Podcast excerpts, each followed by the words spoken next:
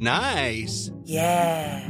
What you're hearing are the sounds of people everywhere putting on Bombas socks, underwear, and t-shirts made from absurdly soft materials that feel like plush clouds. Yeah, that plush. And the best part? For every item you purchase, Bombas donates another to someone facing homelessness.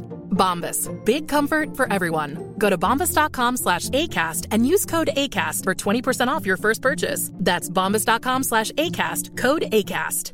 Hey, it's Ryan Reynolds, and I'm here with Keith, co star of my upcoming film, If, only in theaters, May 17th. Do you want to tell people the big news?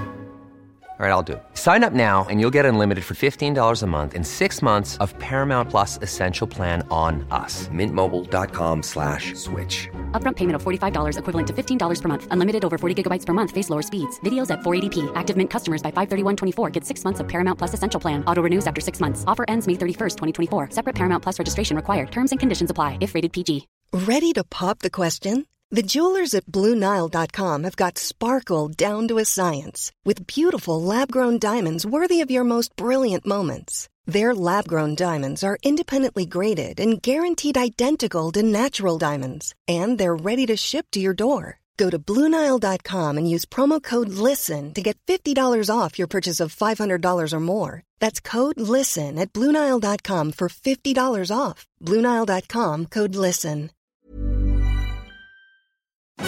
Farándula 021, un podcast de cultura pop con periodistas, psiquiatras y vestidas. Comenzamos. Bueno, sean bienvenidas y bienvenidos al episodio número 85 de Farándula 021. Está, por supuesto, aquí la pispireta, inteligente, sensual, pero con un toque de elegancia, Pilar Bolívar. Ah, qué ¿Cómo bonito, estás? Qué bonita presentación. Pilarica. ¿Cómo estoy? Estoy muy contenta, estoy muy Feliciana Rodríguez, o sea, muy feliz de la vidurria. Ok. Pero ando con una contractura en el hombro Se siente de la... y se siente de la Bertolucci. Pero ahorita te van a dar un masaje. aquí. Ahorita me van a dar un masaje y no de trip. No. Es que, es No. que el potro del amor. Sí, Pilar. Tengo el postre del amor, hombre. Bajé unas cajas de la Ay, no. bodega y ahí. Así le dicen, bajé unas cajas. ajá. Bajé, unas cajas. Bueno, ¿sabes qué? Una amiga decía, me voy a leer unos libritos. Iba a que se la metieran, pero Dios decía, a leer unos libritos. Pero, todo bueno, bien, ¿eh? No, Todo bien. Y feliz, contenta de estar aquí. Qué bueno, Oh, Pilar, pero ya nos restregaste, que eres muy profesional, que estás aquí a pesar de tu dolor. De dolencia. Dolencia, ¿no les gusta esa palabra? La dolencia. No, me caga, la verdad, pero no eso, importa, por no importa. eso, Pero bueno, está Mere, que ya lo escucharon, Aquí Alejandro estoy, Brock. Muy contento de estar Oye, aquí. que luego me confundo porque en Quiero Cantar está Meire. Meire concursando, que es preciosa y encantadora, es una chica de Brasil. ¿Y le pides pan?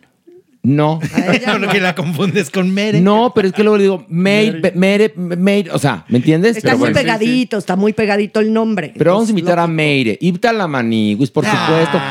¿Cómo estás, Maniwis? Oye. Maniwis, Maniwis. Te Oigan, queremos, Maniwis, te Oye, queremos. Que por cierto, el Maniwis ya es una rockstar. El Maniwis.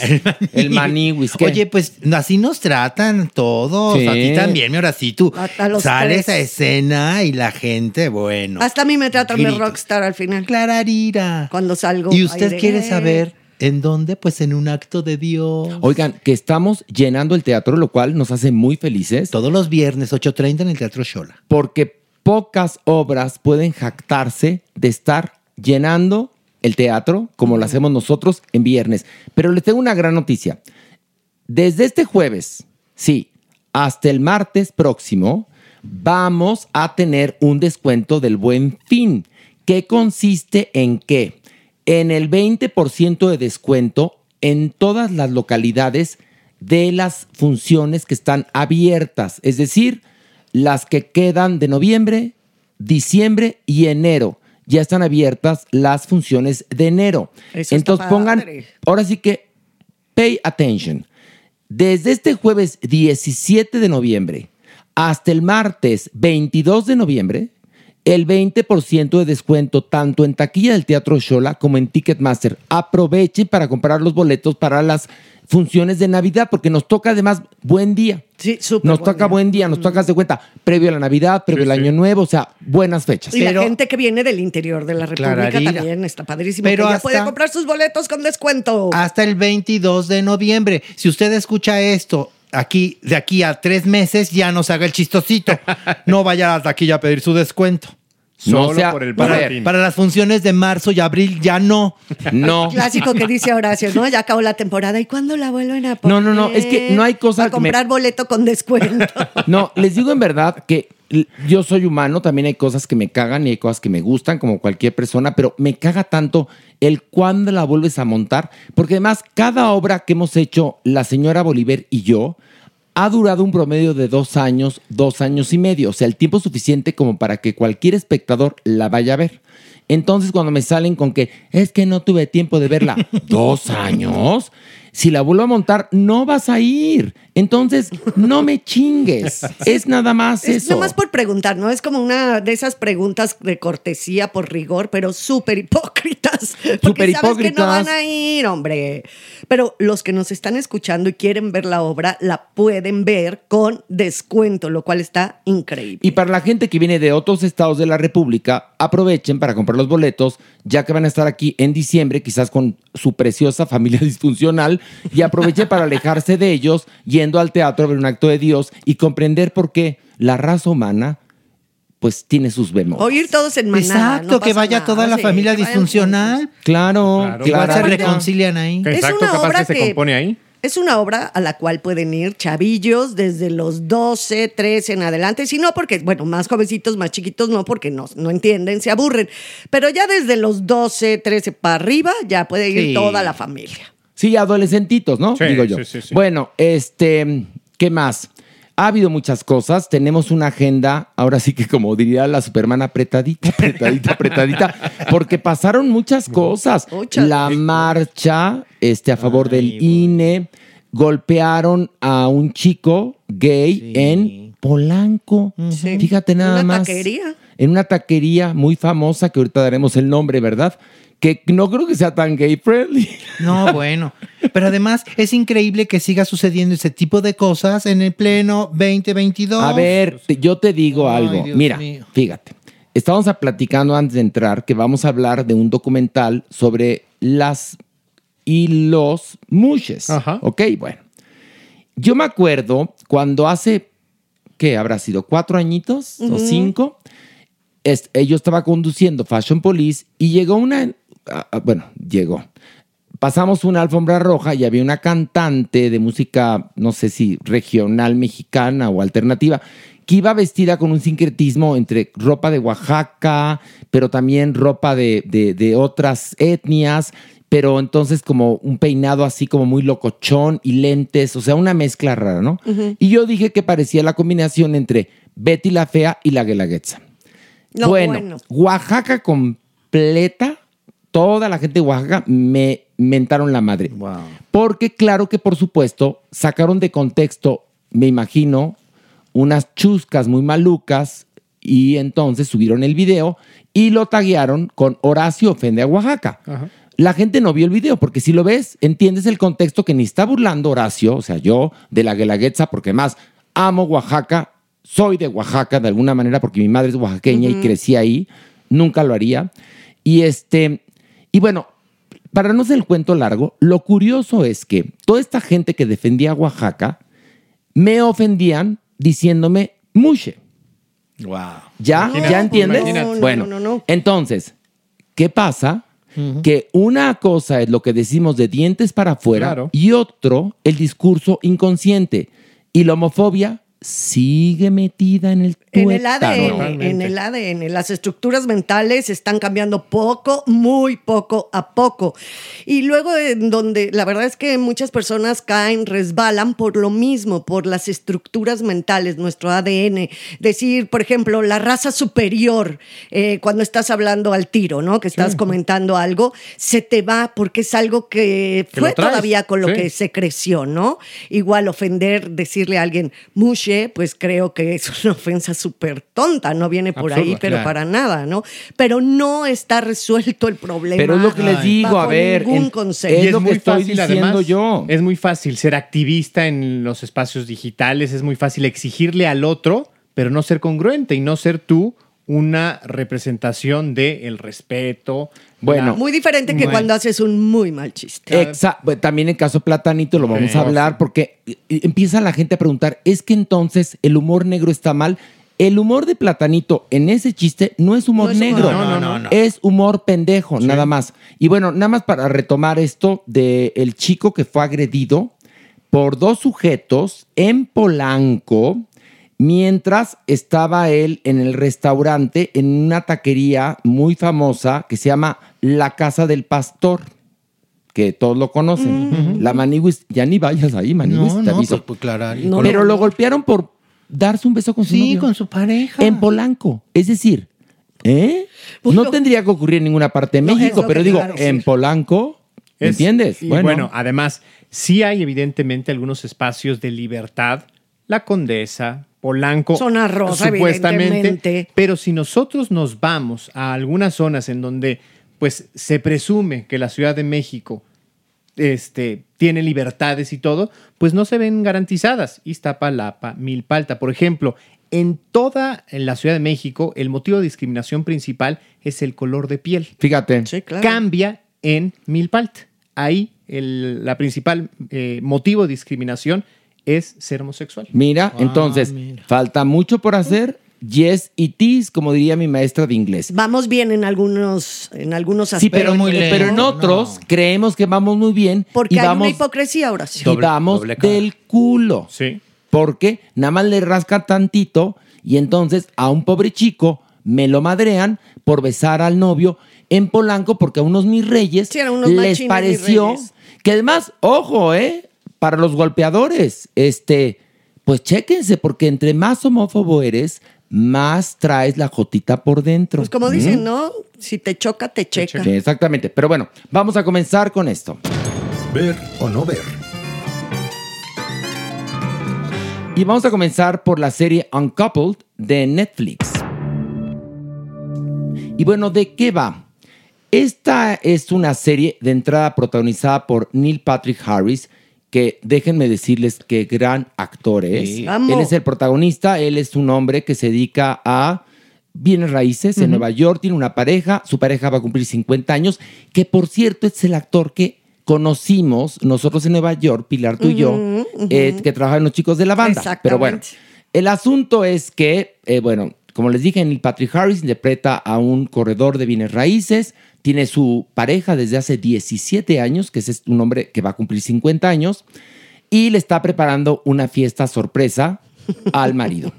Pero él se lleva la sorpresa porque en la tarde le avisan de su edificio que entraron por cosas a su departamento. Entonces él no entiende. Dice que raro porque se llevaron cajas de vino, unas toallas Hermes, este. Y ropa.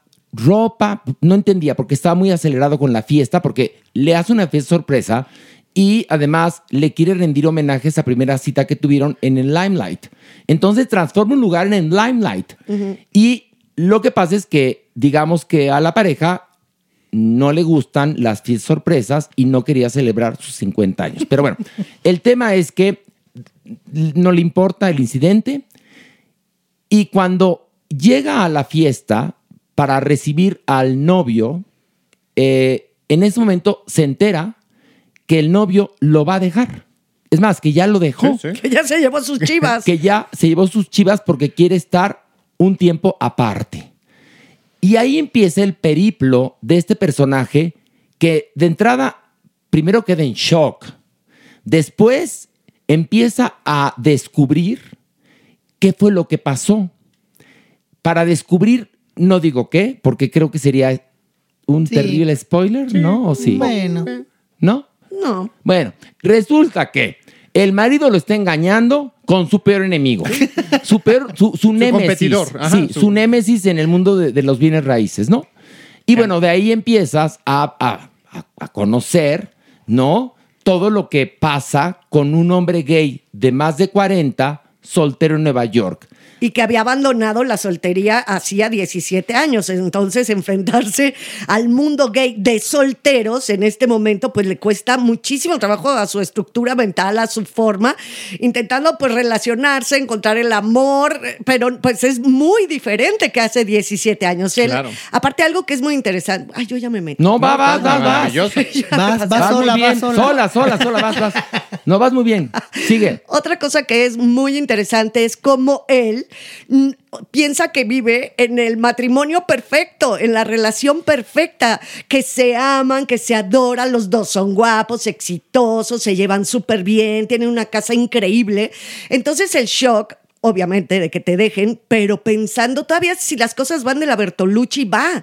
Pero él lo que más en shock lo deja es que todo era perfecto. ¿En dónde la estoy cajeteando?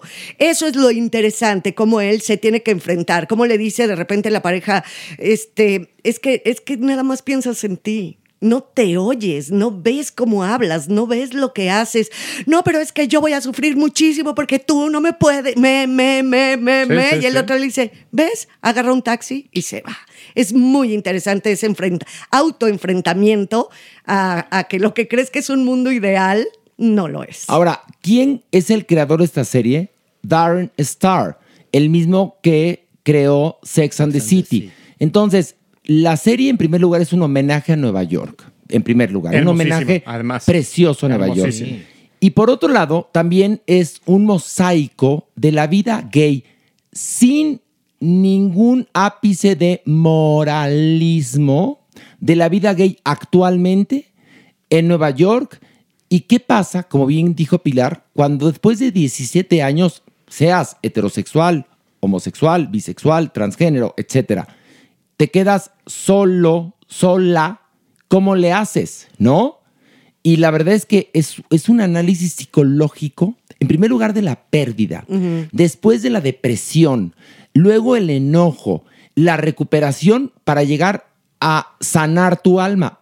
Pero Neil Patrick Harris en verdad No, es una increíble. Brillante. Y luego está otra actriz que, híjole, que es una comedianta de primer nivel que se llama Tisha Campbell, que es la socia de él. Ay, la amo. No, no, qué no, bárbaro. no, no, no. ¿Qué cosa? A ver, Fantástico. Merengón, ¿qué te pareció? A mí también me pareció una, un- una serie brillante, inteligente, muy inteligente. Creo que a pesar de que sí es una pareja gay, es un mundo LGBT, hay este cruce en, repeti- en repetidos momentos, lo podemos sentir a lo heterosexual, a la, eh, a la heteronorma y demás. Por ejemplo, hay un momento en donde él eh, pues tiene relación con una posible clienta que está atravesando por un momento muy similar. Sí. Es genial, porque además entiendes cómo sí, evidentemente, es un problema humano más allá de preferencias, de roles, de género, de cualquier cosa. Es muy actual, es, eh, es muy divertida y profunda.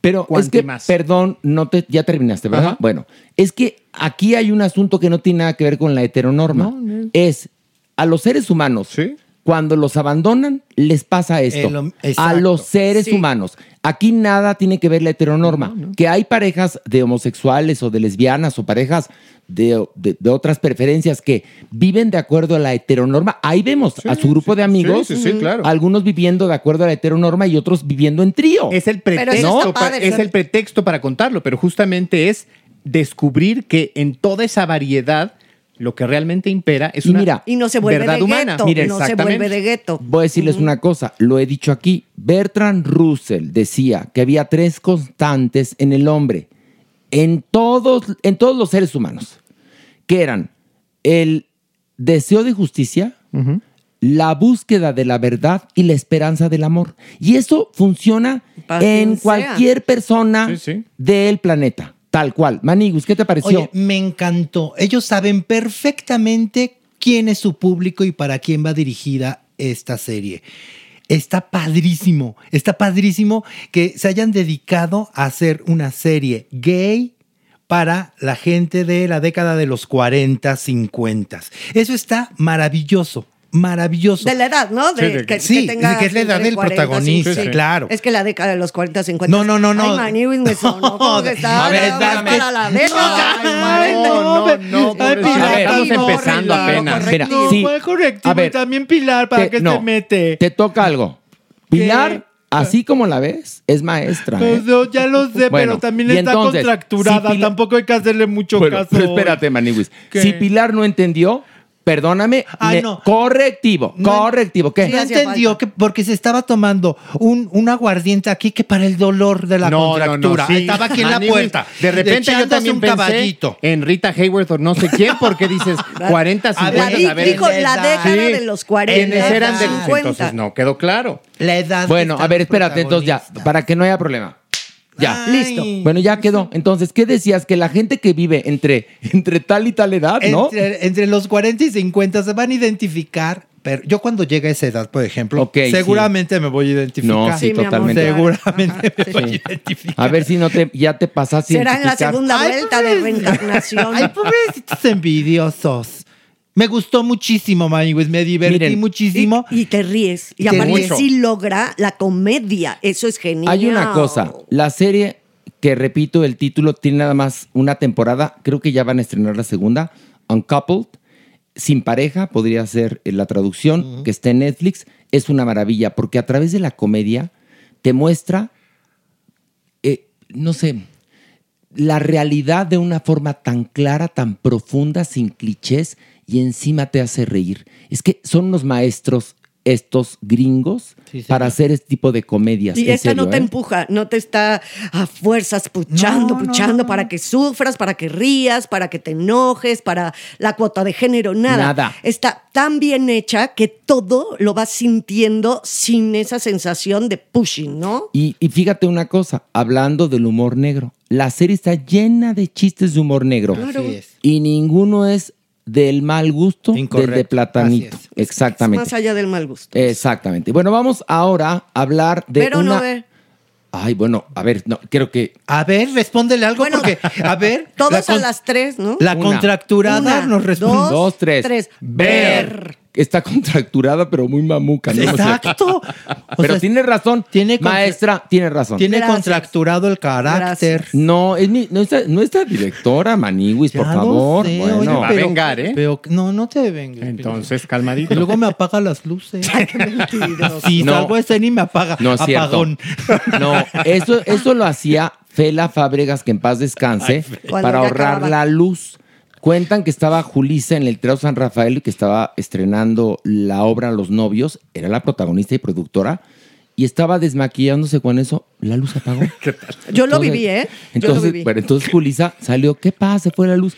Y Fela, no, yo la apagué, porque hablaba así medio grave, ¿no? Se gasta. Dijo Ulisa, pero es que acabo de terminar la función me estoy desmaquillando, así que prende la Fela. Y ya prendió la luz. Pero también te la aplicaba Sí, a ti. En Chicas Católicas, en el Teatro Renacimiento, también antes de que saliéramos ya estaba apagada la luz. Y ya les puedo contar lo peor, así A ahora ver, a a peor es broma. Lo peor es que hacían rollitos de papel de baño y los ponían ahí en la, en la tapa del tanque del excusado y ponían nada más seis, siete. O sea, no te ponían el rollo. Porque eran seis de. Qué horror. Ahora, les cuento algo, les cuento algo. ¿De qué sirvió ahorrar tanto? La señora Fábregas falleció hace algunos años y no se llevó Nada. al más allá sus teatros y todo lo que ahorró. Oye, pero todo mundo sabíamos que era la forma en que ella terminaba los cócteles. Cuando había develación o estrenos, de pronto así estabas en el lobby de, ah, ja, ja, ja, qué En esos bonita. clic, clic. Apagón. Ay, no, mi Fela. ya se acabó. Bueno, hay una anécdota maravillosa de Fela que estaba audicionando cantantes y bailarines para el diluvio que viene. Y entonces llegó una mujer a hacer su casting y cantó muy bonito y le dijo, perfecto, cantas muy bonito, pero no me sirves. Y entonces la actriz muy empoderada le dijo, ¿por qué? Y le dijo, Fela, porque no tienes el tipo que necesito. Y entonces ella más valiente, la actriz, le dijo, ah, sí, pues, ¿qué tipo necesita? Y le dijo, Fela, el que tú no tienes. Ándale. Así era mi Fela. Así era mi Era Fela. era muy, cabrona, muy pero yo la quise mucho. Bueno, También. vamos ahora a hablar de una serie que nos han pedido mucho, que es Bosé, que está en Paramount Plus. Mere, cuéntanos de qué va esta bioserie. Pues es una serie de seis episodios que es una biografía, es nada más y nada menos que un recorrido por la carrera musical de Miguel Bosé a partir de los años 70, a propósito mucho o tomando como pretexto alguna de sus canciones por episodio y revisando lo que es obvio, su propia carrera, sus relaciones familiares, sus relaciones amorosas y sus conflictos laborales.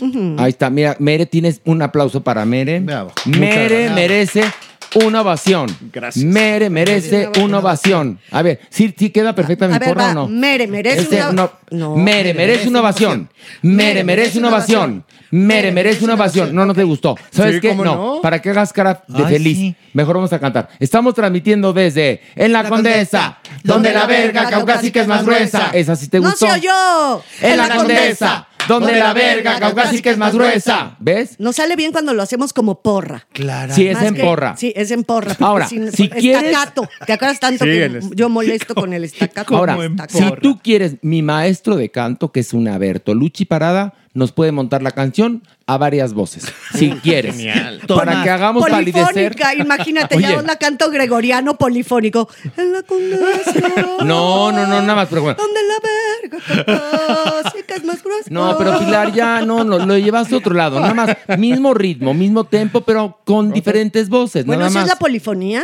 Muy bien, Pilar. Bueno, este, esta bioserie es protagonizada por José Pastor, que es idéntico a Miguel Bosé de joven. Bueno, un poco se parece mucho a Miguel Bosé, pero también me recuerda a Zachary Quinto, Sí. ¿no? y luego Iván Sánchez, que no se parece nada, pero es amigo de Bosé. Y le dijo, pues tú vas, mana, ¿no? Hay momentos que sí, bueno, en, las to- en algunas tomas, algunos momentos podría ser. Pero, podría. pero a ver, es como, al rato vamos a hablar de, de Queen. Ah, no, bueno. Dices, no puedo creer que Claire Foy se convirtió en Olivia Colman. Y luego en Imelda Stoughton. O sea, no lo puedo creer. Que, que cua- no, me, no me enseñaron los accidentes, ¿no? Exacto. Para cambiar tanto. Exacto. En este caso, digamos que este José Pastor se parece bastante a Bosé. Sí. Y luego Iván Sánchez, que es un actor que cumple, le copia ciertos ademanes, ciertas inflexiones de voz, pero no se parece. O sea, No, yo no, conozco no, a Miguel no perfectamente. No, se parece. No, o sea, hay, hay algunos angulillos Sí. por ahí de la cámara, los gestos, y eso porque hay un trabajo actoral, evidentemente. claro, no. Pero bueno, ¿qué te pareció, Pilar? Bueno, creo que es bastante cumplidora ah, en el sentido de los bayos que nos entregan, los bayos ahora sí que eh, hablados en español, Entonces creo que está bastante bien producida, está bien hecha. Me parece que es la misma estructura dramática con la que nos quieren eh, contar siempre las biografías de nuestros cantantes, de nuestros actores, de nuestras estrellas, ¿no? Hablando hispanoamericanos. Entonces, esta biografía de ir al pasado, al presente, pasado, presente, regreso, me ubico en un lugar, ya está muy trillado. Ay, y no, entonces, claro. entonces la verdad es que no te atrapa. Me parece que hay, hay niveles de honestidad a comparación de otras que se vuelven Sí, totalmente melodramáticas y nos quieren pontificar al personaje sin hablar de eh, preferencias sexuales, de actos cometidos horrendos en sus vidas. Y creo que aquí no, aquí hay una honestidad, porque sí, obviamente nos dice a- abiertísimamente y en el primer capítulo la bisexualidad, obviamente estamos empezando en los años 70, ¿no? La bisexualidad, perdón, de Miguel Bosé. Que, que perdón, ahí Pero te hay digo- nada más una cosititita. Dígame. Es tan, pero tan, tan bisexual y tan, tan abiertamente feliz, tan, tan que no le pasa nada. Nada. Que yo digo, en esa época de verdad y su padre era torero. Los toreros, por muy que hubiera tenido muchos amigos intelectuales, artistas y demás, o sea, como que con este rollo sexual lo hace tan ligero, él como que no se lo Sí, cuestiona no mucho. Igual está teniendo relaciones sexuales con un hombre mayor que al día siguiente o en la tarde más noche con su novia del momento, igual la embaraza, que al día siguiente va con otro, o sea, como que no hay profundidad. Yo siento que se frivoliza. Entonces, en ese sentido es que sí te puedo, les puedo decir que hay una buena producción, hay muchísimo más nivel que en otras que hemos visto, pero creo que es frívola cuando la vida de Bosé podría ser verdaderamente, hoy por hoy, un personaje en la mesa tan polémico, tan artista, tan padrísimo, podría ser mucho más interesante. Coincido mucho con, con Pilar, evidentemente es una buena factura, pero hay algo que falta y creo que hay algo que traiciona al, al propio Miguel Bosé de alguna u otra manera. Sí, evidentemente es algo morbosa, hay muchas cosas que ya sabíamos, otras que se hablan con honestidad y se confirman, pero pareciera que la lucha de Miguel Bosé a lo largo de los años ha sido diferente, o sea, defender la libertad sexual, defender eh, la, la preferencia y la expresión de la preferencia y no permitir como, como, como, como este, este chisme nada más por, por ser. Entonces creo que de alguna u otra manera se A cuenta... ver, Merengón, explícate, porque Maniguis, Pilar y yo nos quedamos como el Frozen. No entendimos ni más. ¿Qué quiste decir? que esto se cuenta como un chisme de TV Notas, de Ajá. alguna u otra manera en su entraña, y pudiera ser una reflexión mucho más profunda E interesante. e interesante como biografía. A ver, de entrada, a ver, perdón que se los diga. Miguel Bosé hasta hace tres minutos aceptó Exacto. públicamente su homosexualidad. Lo conozco de muchos, muchos años, muchos años. Miguel no tocaba ese tema. Entonces, ¿cómo es posible que según la bioserie, como bien lo dice Pilar, porque la serie tiene un gran problema, es frívola. Entonces, como bien dice Pilar, en los 70 podemos entender que hubiera habido gays que, digamos, se acostaban con mujeres, porque el mandato social era muy cabrón y entonces a pesar de ser homosexual, pues tenías que seguir con el mandato social. Y en España, ahora Y en España, bueno, yo me acuerdo que en los 90, en los 90, en los 70, en España, no decían abiertamente que tal persona era homosexual, decían, esa persona entiende O tiene pluma. o tiene pluma. Exactamente. Entonces, lo hace muy ligero. la razón por la cual Miguel Bosé es bisexual en el primer capítulo, digamos, de la bioserie, es por el mandato social. Sí, sí, sí. Porque, o sea, porque lo que le gusta, a final de cuentas, es la Bertolucci. Sí, por supuesto. Pero entonces es paradójico con la realidad de Miguel Bosé, que es un gran artista, al Miguel Bosé que nos presentan en la bioserie. Es decir, sí, hay momentos de valentía, pero hay momentos que parece una telenovela con buena factura. Sí. Porque más ahí, aunque lo nieguen, hay dinero de Televisa, porque uno de los productores es Toño Mauri, que yo no sé de dónde tiene tantos millones, pero bueno. Entre otros, yo creo que a través de Toño Mauri sospecho, no sé por qué, es una idea que tengo, hay dinero de Televisa. Entonces digo, ¿por qué a esta sí le apostaron? Porque tiene una buena dirección de arte, este, por supuesto, buena iluminación, los vestuarios, todo está, los actores, está bastante bien. Y en las de María Félix se ahorraron hasta los ceniceros, ¿no? Pero bueno, Maniwis. Me gustó, me gustó. Sí, sí me gustó ver, descubrir a este Bosé, cosas que yo no sabía, como por ejemplo que él había iniciado en el cine en Italia. Eso me gustó.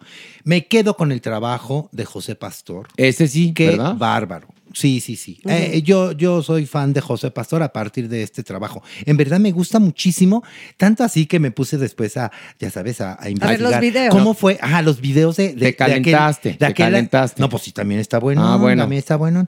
Oye, eh, ¿cómo fue el lanzamiento de Miguel Bosé Es que en aquel programa? Sí, yo lo Y había visto hace idéntico. muchos años, Es sí. idéntico. Yo no lo había visto, por ejemplo. Ay, perdóname, Pilar, te digo que Ay, perdón, trae- si tengo trae, contra- trae contracturado ya a el carácter. A ver, a ver. Pilar, a ver, ¿te quieres ya ahora sí que calmar, dale un madrazo y ya te tranquilizas? Una, dos, tres.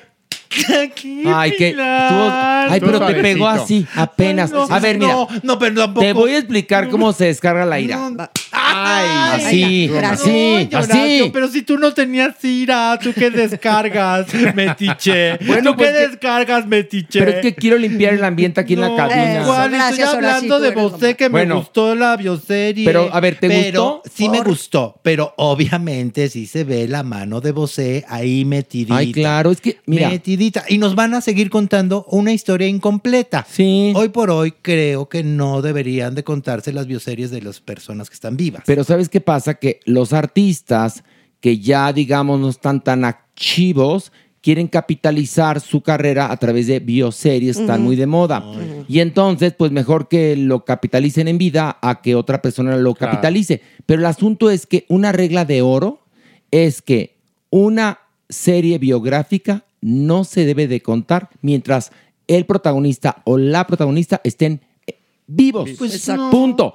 ¿Por qué? Porque te va a entrar el pudor. Sí, sí. Obviamente está, mira, la mano de Miguel Bosé, de entrada. En una de las últimas escenas del primer capítulo, él llega de un concierto y entonces ya viene con Nacho, su marido. Los dos se bañan porque son muy higiénicos y tienen los, el abdomen, los dos marcadísimos, los bueno. pectorales, y, y entonces una escena como de película gay de Bel- Bellamy, ¿no? Ya Sí, sabes, sí, ¿no? sí. Y se dan un beso y dice, ya es tiempo de ser padre, ¿no? Le dice Miguel. Y entonces dices, en ese momento Miguel Bosé tiene una panza, porque lo conozco perfecto. Es decir, Es cuando era papito. papito. en la época de. Papito ya estaba Ya estaba medio bomba. medio Mi boiler, Miguel, que lo adoro. Cuerpito de rotoplas, Sí. eso es verdad. Y entonces ahí se pone de cuerpazo. Entonces, así con muchas cosas. Claro. La serie lo que tiene es que sí tiene una mejor factura que series resto. similares, digámoslo. Mejor. Pilar tiene la boca llena de verdad de ese recurso de en el concierto, el famoso Todas empiezan así, dioses del Guadalquivir, qué hueva. piensa y entonces es un larguísimo flashback. ¡Qué hueva! Y retachas. Pero además, acabamos de hablar de una serie llamada Uncoupled. Sí. que es una serie que habla del tema y es absolutamente profunda y es comedia.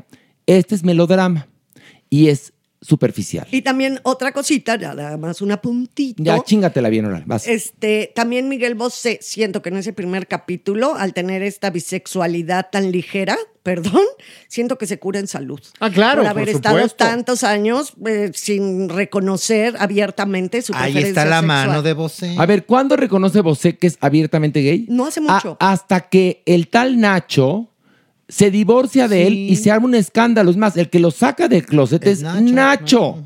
Entonces, creo que empezaron contando muy mal la, la, la bioserie. Hay creo que tres capítulos en línea. Sí. Usted decida. Vamos a la votación. ¿Mere, ver o no ver? Yo digo que sí. Mira a mí, Mere.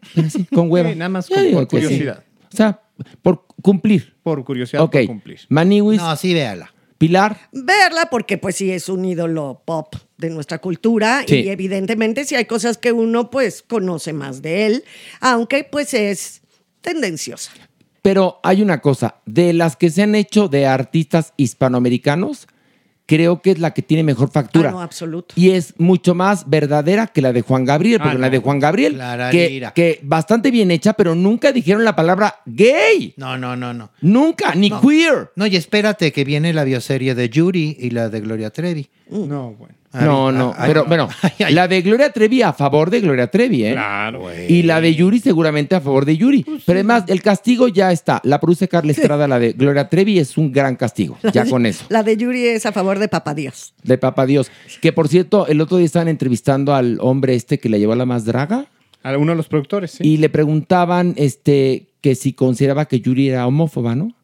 Y los periodistas que lo cuestionaban le decían, porque pues ha dicho tal y tal, dijo, ay, no, pero conmigo retemó una persona. Es- A ver, No, que no, es- bien contigo no significa que no haya declarado Claro. cosas que han generado violencia. Es decir, Yuri puede ser muy amable con las personas, pero sus declaraciones le han hecho mucho daño a la comunidad LGBTTIQ porque son absurdas y provienen de una mente bastante, bastante pobre. Y además, como gay, es muy estúpido pensar que porque te dicen, ay, qué bonitos tus tacones, una persona Ya es, es- gay friendly. ¿Cómo se llama él? Carlo Villarreal. Ah, y dice que él es su amigo y que ella nunca, ¿Pero eso nunca qué? le echa una carita y que él es muy sensible. Ah. a ver, no, no, ¿qué tiene Nunca que le va a hacer carita si ella confiesa que, ay, estoy rodeada de tantos gayecitos tan lindos que yo pues los sí, quiero, sí. de Es verdad los quiero. Es la máxima de las estrellas que, ¿qué?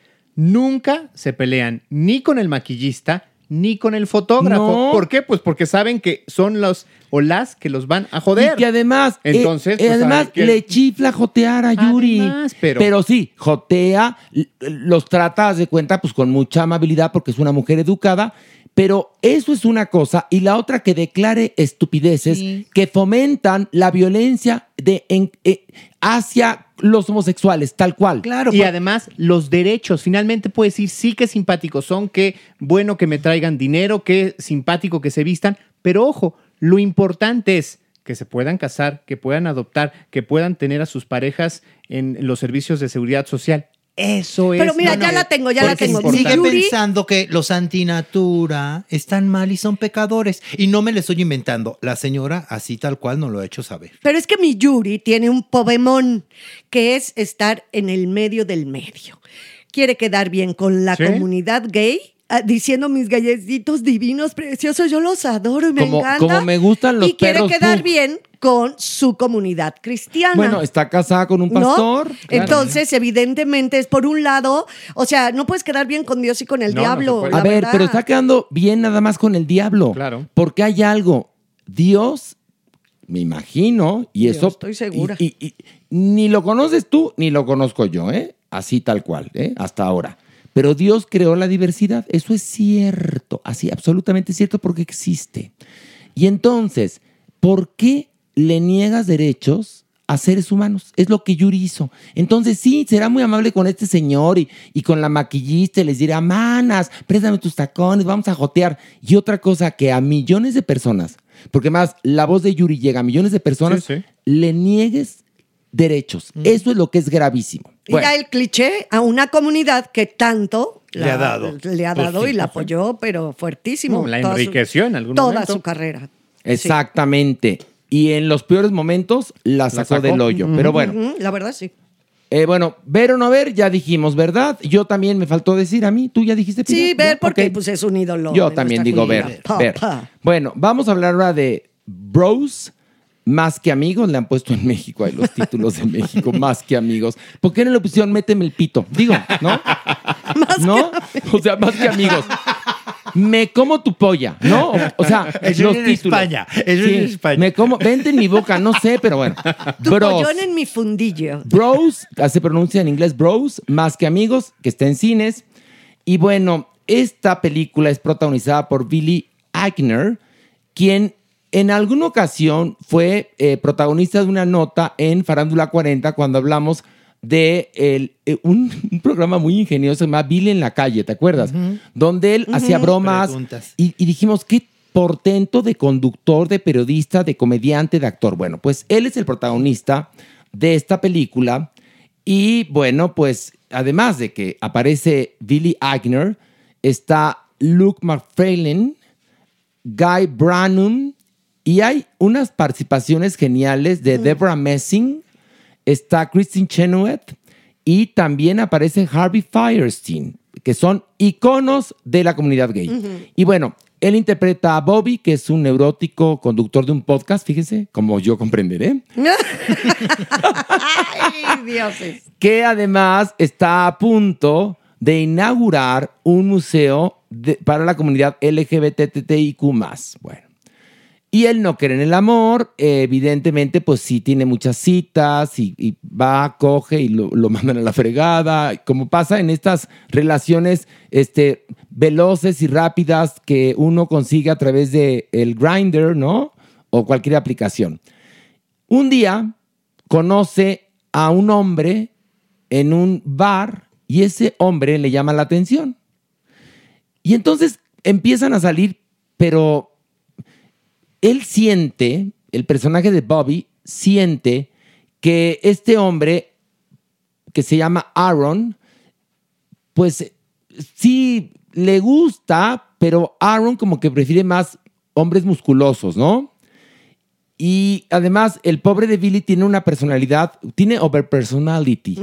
Y entonces habla de cosas y de derechos y, y de la vida de los homosexuales y que por qué la, la historia de hombres y mujeres homosexuales en la historia ha sido borrada. Y entonces está con lo de su museo. Es muy un intenso. activista, ¿no? Un Sí, activista, es de, un activista. de los derechos de la LGBT. Y el otro es un hombre, digamos, más convencional, ¿no?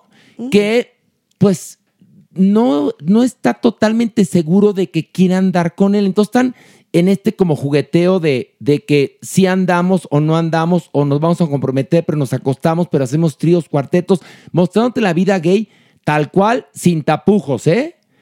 Y bueno, pues empiezan a tener una relación como lo revela el título en español, que es más que amigos, ¿no? Se vuelven más que amigos. Y ya no digo más. Pilar. A mí me gustó muchísimo. O sea, la verdad me divertí, me la pasé muy bien y me encanta otra vez cómo se enfrentan, ¿no? Estos dos hombres gays totalmente asumidos, 100% asumidos. Otra vez estamos en Nueva York, ¿no? Y ellos como no está en su agenda emocional comprometerse. No está, ¿por qué? Porque son muy difíciles las relaciones, porque es complicado eh, quedarte con alguien al lado. Yo creo que es por parte de los dos. Eh, uno siente inseguridad del otro y viceversa. Los dos sienten que ah, es que al otro le gustan los hombres muy guapos, muy musculosos y el otro dice, "No, yo no soy lo yo no soy lo que él merece porque él es un intelectual, es una gente pues de las altas esferas de las de la comunidad LGBT." Entonces, hay un momento en que lo que me gusta es cómo estas dos soledades se juntan y cómo se confrontan para aceptar o no el poder del amor. Pero hay algo que es muy importante. También es un mosaico de las tribus que somos los seres humanos. Te muestra a la comunidad LGBTTIQ tal como es. Hay unas bromas que son rete fuertes, pero están tan bien hechas y son de tan buen gusto que las amas. Porque más, ojo, es una comedia absolutamente profunda. Sí, sí. Porque más, como lo dije hace un momento, sin ningún tipo de moralina, te retrata la vida gay. Porque además, en muchas películas disque gays han caído en el error de heteronormalizar las relaciones de los personajes. Aquí sí, no, aquí te muestra que en el mundo gay es muy común hacer tríos, hacer cuartetos, acostarte con alguien una noche y no volverle a ver, meterte poppers, ¿no? de alguna u otra manera, justamente revisa muchos de los clichés y muchos de, de- de estos estereotipos que eso giran. Pero esa es, esa es la, esa es la magia, justamente, que los hace con una revisión muy inteligente y sobre todo con una capacidad de burlarse de la propia comunidad. No es tan universal, por ejemplo, como un couple. Creo que a una persona que no es tan cercana a lo gay le podría costar mucho más trabajo entenderla Hasta entender o los reír chistes. exactamente con tanta Pero a ver, franqueza. perdón, ahí difiero contigo. Mira, Juan Rulfo decía, Ajá. Uno no puede escribir más que de lo que conoce. Sí. Y él escribe El Llano en Llamas y Pedro Páramo, que son absolutamente locales y se entienden en, todo, el mundo. En este caso, yo pensé eso, igual que tú dije, no, pues es que de alguna manera Billy Eichner nos está dejando a todos afuera y luego dije, a ver, no. El señor está contando de lo que sabe. Él es un hombre judío, Sí. gay de más de 40, que ha vivido toda su vida en Nueva York.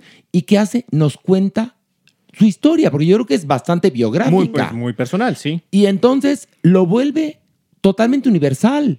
Porque hay algo que es, que como yo comprenderé, este hombre tiene el corazón cerrado. Como muchos lo tenemos. Sí, no, no Sí, sí, quiere sí, no, comprometerse no. al amor para Pe- nada. porque, porque el desamor se siente del culo. Pero- es pero lo que pasa. También se enfrenta en una situación padrísima, Maniguis.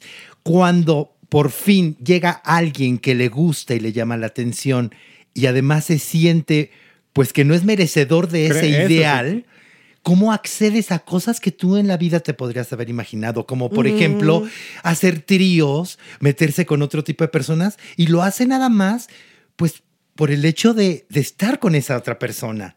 Por complacer a esa otra persona y cómo vas perdiendo tu propia identidad. pero, pero, pero lo hacen sin ningún tipo de moralina, insisto. no, No, no, no lo hay, no, lo hay. no lo hay. Es no, que es muy real. es Pero, que es muy pero real también con- hay un punto en el cual empieza a entender cada personaje y toman conciencia de todo lo que tuvieron que hacer para congraciarse con otra el persona. Ajá. y, y toman conciencia que es bien interesante cómo lo hacen. No, clararía, Maniguis, y darte cuenta que si tú le llamaste la atención a ese, entre comillas, ideal de hombre, es porque tú también tienes algo, que le llama la atención. Pero a veces no lo podemos ver. Pero- ¿Y sabes pero- qué es padrísimo? no, dígame. Que es literalmente una comedia romántica. Y yo me dejo ir en la estructura, o sea, en esa estructura que yo sí, casi momento de lagrimita, unas escenas hermosas, hermosas, las clásicas, las clásicas escenas, pero vistas desde esta óptica honesta, de verdad que yo la disfruté de principio a fin Yo la, la amé, película. la amé. Muchísimo. Me imagino que el- este hombre va a ser muy amigo de Deborah Messing porque ella hace Ay, un beat le aplaudo, ¿eh? que es bárbaro. de quitarte el sombrero. Sí. Luego, Harvey Feinstein, que es el que lo recibe en la casa en Providence, es un icono de la comunidad gay. Es el que escribió eh, The Torch Song Trilogy y que además fue el que adaptó eh, la Cash of Falls para hacerla musical Y también, eh, bueno, él protagonizó Hairspray en su versión musical. Es un hombre muy importante, muy importante en el teatro de Broadway y hace un papel chiquito también, porque imagino que es amigo de él y se habrán enamorado del guion de la película, porque es poderosísimo lo que te cuenta este señor. Seas heterosexual, radical o no, vayan a ver esta película porque tendrá cosas que decirte. Y vas pasando por la historia de la, de la lucha de los derechos Sí, de claro. la Mira. comunidad. Entonces, cuando ves a Larry Kramer, por ejemplo, hay una foto muy al principio. Claro. Este, ves a- en el museo, ves a Sor Juana Inés de la Cruz. Yo casi me muero de la felicidad. O sea, es muy emocionante la película desde otro lugar, aunque pudiera parecer una comedia romántica, Sí, pero- está totalmente bien estructurada y, y- y te hace viajar con ellos. Y si dices que se queden, ay, no, no sabemos si se van a quedar juntos o no, pero sí hay un momento en que lo que tiene que triunfar es el amor. Porque Perdón que lo diga, pero es, tiene que triunfar el amor. Y bueno, y triunfa. No es que les contemos el final, pero es un gay flick, ¿no? Así le hemos puesto. Hay algo muy importante en esta película, como les dije, fíjense, a diferencia de la serie de Bosé, esta película, que es comedia, es absolutamente profunda. Hay una parte donde ya ven que, como les dije al principio en la sinopsis, él está a punto de inaugurar el Museo, de la LGBTIQ+, ¿no? Y entonces él propone que la última sala con la que te, ahora sí que con la que te quedas, la última que ves, se haga una exposición sobre Lincoln, que ya se supo después de que Larry Kramer escribió un libro, La historia americana, volumen 1, donde él tiene las pruebas para demostrar que Lincoln fue por lo menos bisexual. Bueno, es una discusión de la película, pero básicamente yo creo que se tuvo que casar, pero a lo mejor era homosexual. Bueno, pero lo que es muy interesante es que cuando quieren hacer esto en el museo, los patrocinadores se les empiezan a ir. O sea, ahí está, en Nueva York, Es realista. 2022, Sí, sí, sí. no les gusta. Por eso el, el borrado de hombres y mujeres gays o bisexuales en la historia. Sí, sí, sí. Y por eso, es- o sea, ¿quiere decir que, que los gays empezaron en, en los 70? No, no, no, no. Existimos desde que empezó la humanidad y los han borrado. Lo cual es bien, bien profundo, ¿eh?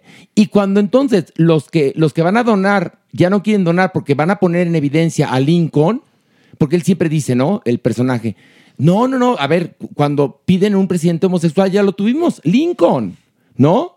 Y bueno, pues eso le representa que le quieran quitar eh, dinero los que iban a donar, ¿no? Mm, es Bueno. Bien padre, porque sí tiene una propuesta también en ese tema, la película.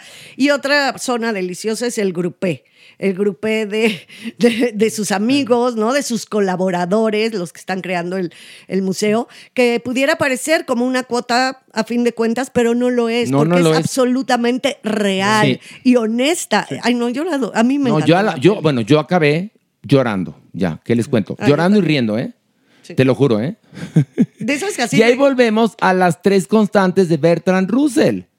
El deseo de justicia, la búsqueda de la verdad y la esperanza del amor. Y Mere, ¿por qué los, con tus deditos los mueves? Se las está grabando. Ah, me, me lo estás que estás así. Se le está buena- grabando. Como maestra diciendo, a ver, uno, dos, tres. Tres. Perfecto. Bueno. Ok, ¿ver o no ver? Claro que ve. Ver. A las tres. Una, dos, tres. Verga. Verga. Perfecto. Bueno. ¿Por Ahora, qué? ¿Por qué? No, ya, ya, ya. Vamos a nuestra cuarta eh, crítica o nuestro cuarto análisis de Crown, la quinta temporada en Netflix. Bueno, protagonizada primer, ya lo dije hace un momento, por Imelda Staunton. Y también está Jonathan Price, que es, son dos joyas Sí, monstruos. dos joyas de el mundo del espectáculo mundial. No digo más. Pilar. Bueno, pues en esta quinta temporada nos entregan otra vez, ¿no? Pues nos van a ubicar en la década de los 90, pero para ser todavía más específica, chicos, la verdad es que esta quinta temporada va de 1991 a 1997. En este periodo donde la monarquía inglesa se tambaleaba por la falta de popularidad en el pueblo inglés. También vemos cómo afecta al pueblo inglés y al mundo entero el colapso de la Unión Soviética y la transferencia y soberanía de Hong Kong. O sea, vemos evidentemente muchísimos sucesos políticos y sociales de la década de los 90, pero donde se centra principalmente, eh, pues es en cómo se desploma el matrimonio de Diana y Carlos. Es ahí donde realmente se va a centrar toda esta quinta temporada de una de las series más multipremiadas, de verdad, de Netflix. Tiene 11 globos de oro, tiene un montón de Emmys, tiene, bueno, todos los premios. Es una, una producción inenarrable, pero sobre de eso va esta quinta entrega. Oye, Pilar. 10 capítulos. Una pregunta. Yo la amo y la he adorado en cada temporada. Pero ¿por qué hay mucha gente que me ha dicho que no les ha gustado la quinta temporada? Yo sé por qué. ¿Por qué? Suéltalo. Creo que está mucho más melodramática, o sea, tiene más este tono de melodrama con respecto al desplome del matrimonio entre Diana y Carlos.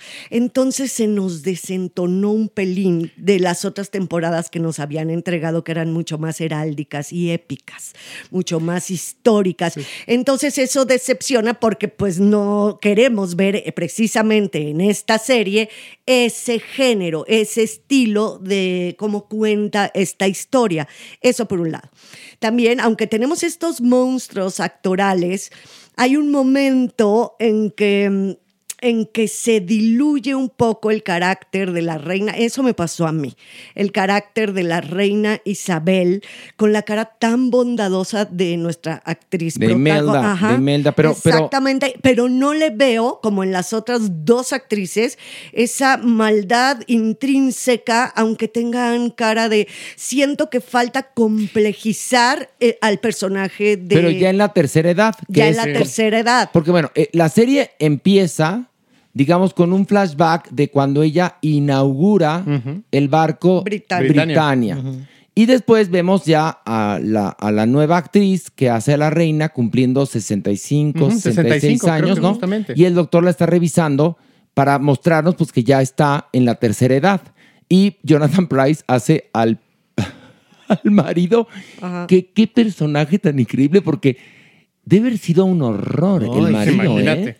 O sea, lo ponen de, como un pendejazo de nervios. Pero bueno, Mere, ¿qué te pareció? A mí me gustó. Evidentemente entiendo que es una, una temporada que, que exigía ya muchas cosas diferentes. ¿Por qué?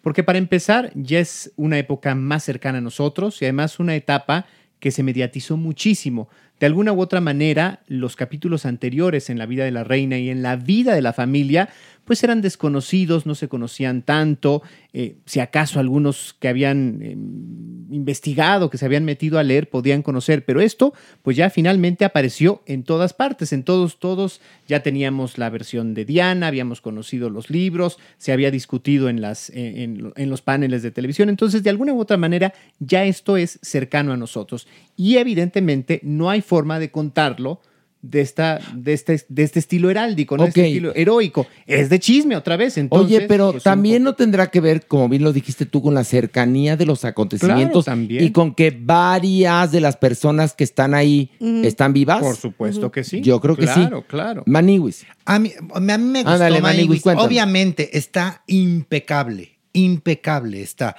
Pero sí extrañé a Olivia Colman. La Eh, extrañé. ella, fíjate que Olivia Colman también a ti, ¿eh?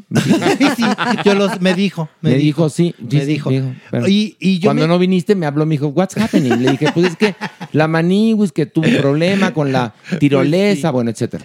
Y, y, pues la verdad ahí al que aplaudo el trabajo es de Elizabeth de Vicky, que es la, la princesa Diana, que también físicamente creo que es la que más me lo da, al menos... Que yo, yo vi bien a todos, perdón. Sí, te- la yo verdad es yo coincido contigo. la mejor escuela de actuación actualmente, perdón, no es el SEA de Televisa, es Inglaterra. No, obviamente. Inglaterra Pues completita. de la Obviamente. Real Academia de Arte no, Dramático. mi vida. Y tienen el National Theatre ¿Y allá. te digo algo más? ¿Qué? Tienen el ADN. El ADN. Ahí se inventó el teatro moderno. Ahí. Un señor llamado Shakespeare en Stratford upon Avon, ahí donde nació este señor.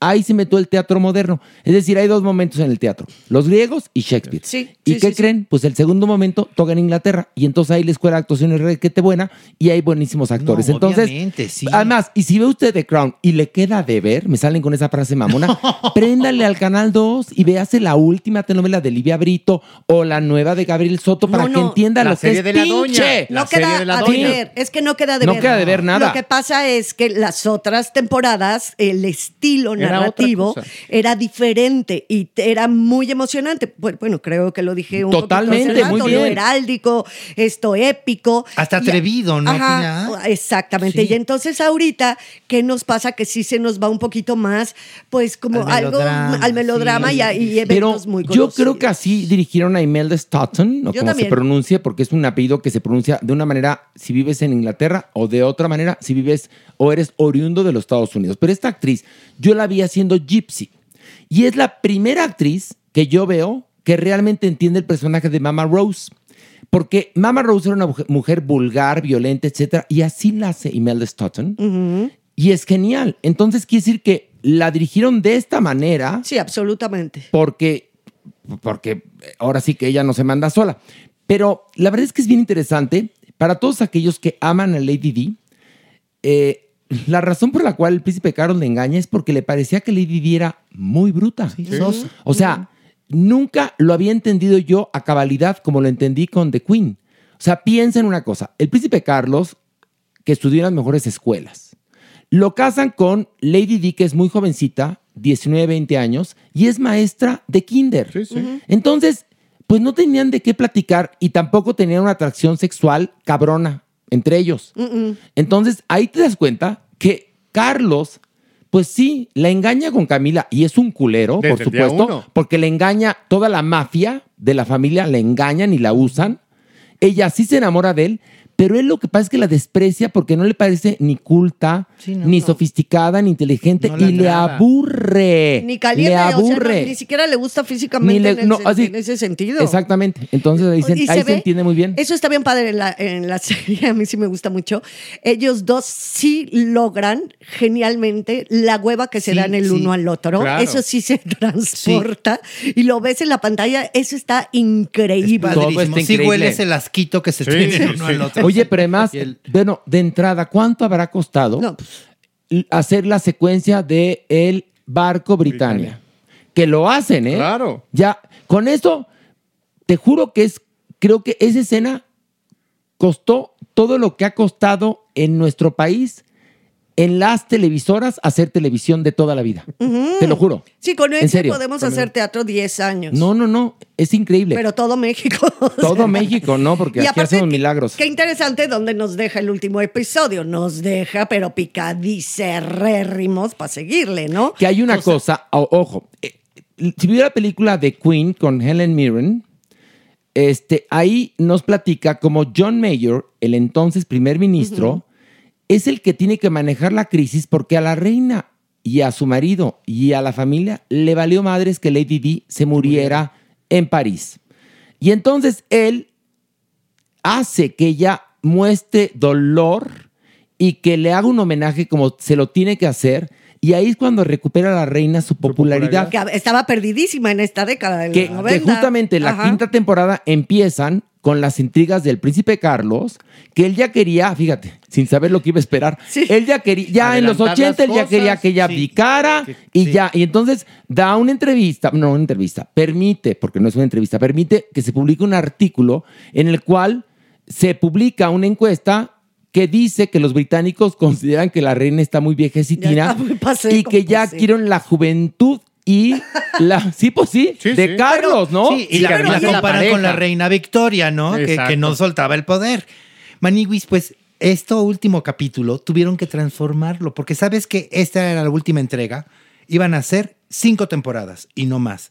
Pero ¿qué crees? Pues que. Pues que Sí. vamos a tener una sexta Pues temporada. claro. Pues man. claro, porque ya se acabó la historia de la reina Pues sí. y entonces ya pueden contarla. Clararito. No, pero sí nos deja picadísimos Claro, un mes claro. antes de los eventos esperados, imagínense nomás. Oigan, y bueno, le- hablaba de lo del príncipe Felipe, cómo lo representa Jonathan Price. Lo muestra como un viejo pendejo, abyecto, culero, pero también en la película de, de The Queen lo muestran Claro. horrendo. Sí, sí. A él le da gusto que se muera Lady Di, la desprecia, ¿no? Pero hay una parte en uno de los primeros capítulos de The Crown que John Mayer, que más que bien está ese actor, se da cuenta de el horror y las mentiras en las que vive la familia de la reina. Sí, sí. Y dice, estos tienen matrimonios que están a punto de romperse. Aquí hay una bomba que va a explotar. Y me va a tocar. Y a desafortunadamente me va a tocar a mí. Porque claro, porque además la reina y el príncipe y Lady Di, todos son, pues, de alguna manera, artículos turísticos para la Commonwealth, ¿no? Sí, sí, sí. Por eso la reina pide que la reina el, el, el- El barco. el barco, Que se estaba viniendo abajo. porque, y dice, yo me he sacrificado por ustedes, ¿no? Ahora quiero que el erario pague esto. Bueno, ya no le decimos más. Creo que ya. ¿Qué Bueno, nada más hay un, ¿Qué? bueno, nada más hay Dilo, un- dilo. un, un dato Dilo. bien bonito, ¿no? Que le llega, llega este Carlos y le dice a su mamá, o sea, la reina Isabel le dice, es que ya, mamá, tú estás muy pasada de moda, tú tienes todas las ideas de la reina madre, ¿no? Y, y- y se voltea Isabel y le dice, con mucho orgullo. Y pues la reina madre, pues tenía todas las ideas de la reina Victoria, con mucho orgullo. O sea, se llevan fuertísimo en esa familia, imagínate. Entonces, amo como ella, mal que bien, y lo vemos porque conocemos la historia, ella se mantuvo en su trono hasta el último día Ahora. de su vida. ¿Tú dudas que la reina Isabel fue cabrona? No, O sea, haber sido mala de Malolandia. Perdóname. Si no, ¿cómo le haces? A ver, siendo San Francisco de Asís, no puedes llegar a tener el puesto Sí, que no. tuvo esta mujer durante tantos años y tener que lidiar con tantos primeros ministros, con tanta gente, con tantos voluntarios, la con, tantos pueblos, con la historia. La Punto. historia del siglo XX Ahí está. murió, Así es. bueno, Ahí se está. termina cuando ella muere. Ahí está. punto. Entonces, seguramente yo no dudaría que ella hizo una llamadita y dijo: ¿Está Lady en París? Estaba. Pues, está, ah, perfecto, gracias, ¿no?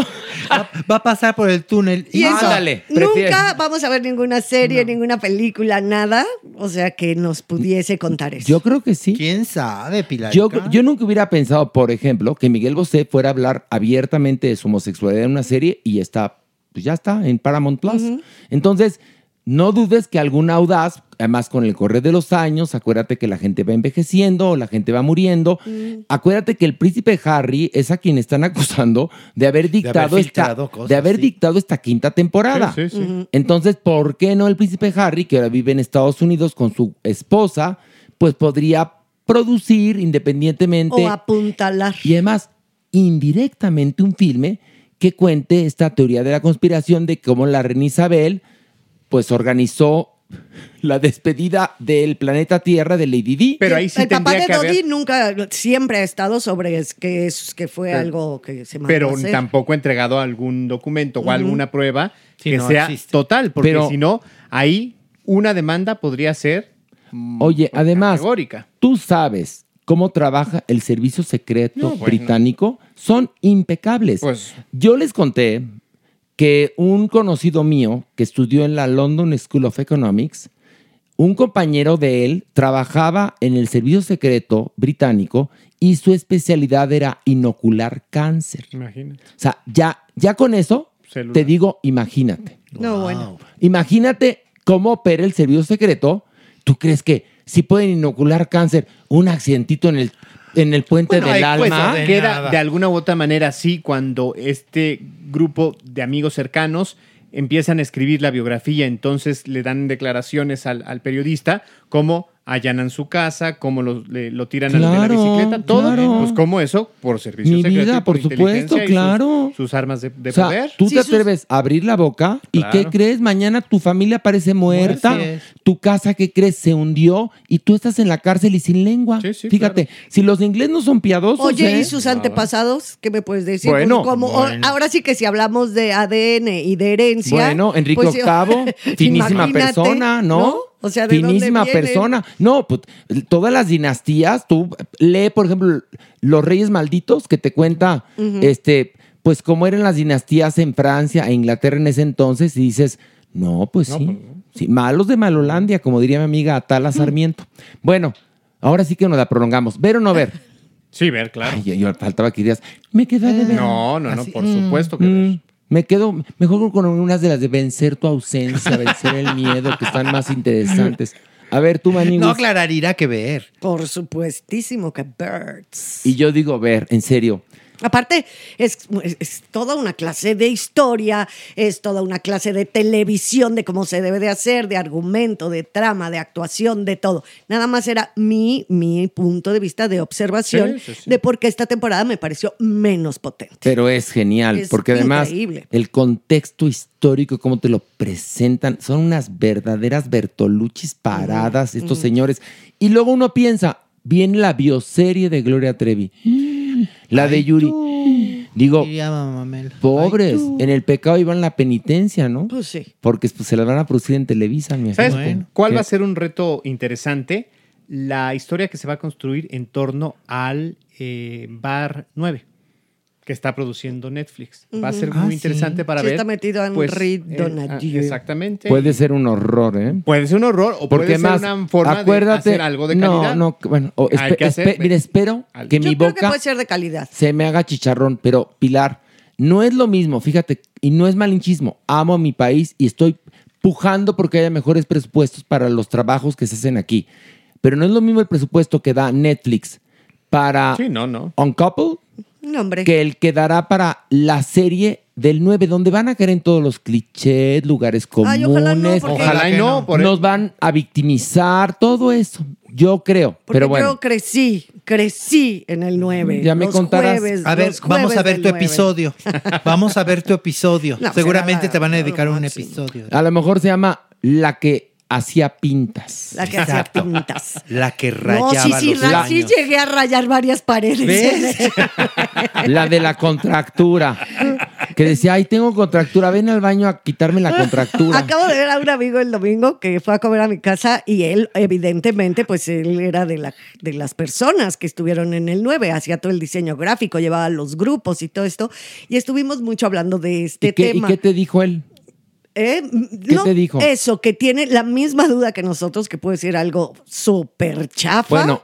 O algo que sí se hace, aunque no sea con tanto dinero, pero honestamente, inteligentemente, con arte puede quedar Sí, algo padre. mí- Y sí, me, y sí recordé cuántas veces rayé las paredes. Pero A mí, además, oye, Pilar, lo- qué ironía, en un bar gay tú cogías. No, mira. lo que pasa es que los jueves Ay, bueno, del dos 9. qué finos, ¿no? No, los jueves del 9 no ¿Qué? eran gays, eran hetero. eh, O sea, era de todo. Era, no tenían. Era parte de la esencia del 9 y la no, importancia Sí, claro, no 9. tenían, no tenían género, no era. eh, se llamaban los jueves del 9. Ya, ya, Entonces ya. íbamos A todos ver. los jueves y ahí conocí A a, mí- las insólitas imágenes de Aurora antes de que fueran Caifanes, a Bonnie los enemigos del silencio, a Shanghai, al grupo Shanghai con Ulalume Zavala, a todos los grupos, a todo, todo lo A que ver. es la escena del rock de, De en, tu idioma, evidentemente Pues sí. nacieron ahí. Y mí- eran, todavía no eran nadie, y Café Tacuba, la maldita, o sea, todo mundo íbamos a A los mí lo único que me 9. está ardiendo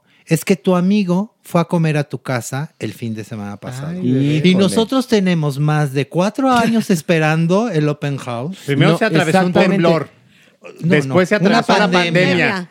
Pandemia. Y, Imagínate. luego, espérate, y se atravesaron los pretextos de Pilar. pretextos. Siempre, no es que no tengo listas las cortinas, tengo una filtración, es que quiero que estén las plantas muy bonitas. Ha invitado a todo el mundo menos a nosotros, Bueno, ahora, que somos que sus ínchimos. Es que un día que le dijimos, bueno, nosotros llevamos los sándwiches. No, ahorita el, el doctor me prohibió sándwiches. No puedo comer pan. Mani, ¿Qué? mani, mani. ¿Qué? Te digo la verdad, se coló el amigo porque Ay. habíamos quedado de ir a comer. Que te oiga, ¿eh? Y entonces llega a la puerta de la casa, ¿no? Pues de ahí nos íbamos a ir a algún lado. Y entonces llega con una bolsa de empanadas argentinas y una botella de vino. Y entonces me dice, ay, traje empanadas y botella de vino. Pues ni modo que le dijera, no las comemos en el parque, ¿verdad? Pues pásale. No, por tu mente seguro pasó eso. Te lo A juro. ver, en el camellón de Churubusco se vería bien. No, pensó. en el puente de En el Tlalpan. puente de Tlalpan. Está el parque de las intervenciones muy No, cerca de- de, de su casa, de, de mi su Oye, casa. fíjate, Pilar, Mere, Maniwis, que el baile de los 41 era una gran, gran oportunidad para De hablar de esto. E hicieron una verdadera mierda de Totalmente película. de acuerdo. Entonces, eso me resta esperanzas. Pero bueno, como diría Dios en un acto de Dios, creo en ti. Creo en ti, creo en ti. Creo. Por cierto, damas y caballeros, les aviso. Estamos llenando el Teatro Shola todos los viernes. Si quiere ir a verdaderamente flipar y reír y además conmoverse y salir con el corazón lleno, porque además así ha salido la gente en estas tres primeras semanas que llevamos en el teatro, compre sus boletos y aproveche el 20% de descuento que hay de este jueves al próximo martes dentro del Buen Fin, ¿ok? Bueno, vamos un corte. Está nuestro productor aquí jeteándose. O sea, que no te entretenemos. perdón. No, no somos entretenidos, no somos Perdón divertidos. por hablar tan fuerte. No, perdón por saber tanto. Ay, sí, ¿no? Qué lástima, mana. Bueno, Se vamos. Si nuestro productor sí, ya Estirándose. estirándose aquí, bostezando, Y nosotros dando lo mejor. restregándonos, cultura, restregándonos emoción. su heteronorma. Porque más, eh, lo más curioso es que yo nunca había trabajado con alguien tan buga, buga, buga, buga, buga. Todos somos aquí de la diversidad, menos él. Y es buga, entonces no entiende muchas cosas. Pero valora, estamos entre los más exitosos. Tenemos información, tema de conversación. Y tú bostezando, mira qué huevos. Valora, en un descuido te despeina el bigote la supermana. Ha desmayado a gente a mamadas, ¿eh? Sí, Ay, tal cual. Sí, cierto. A Jan Duvergier, Sí, no digo más, ya. Bueno, vamos a un corte, volvemos.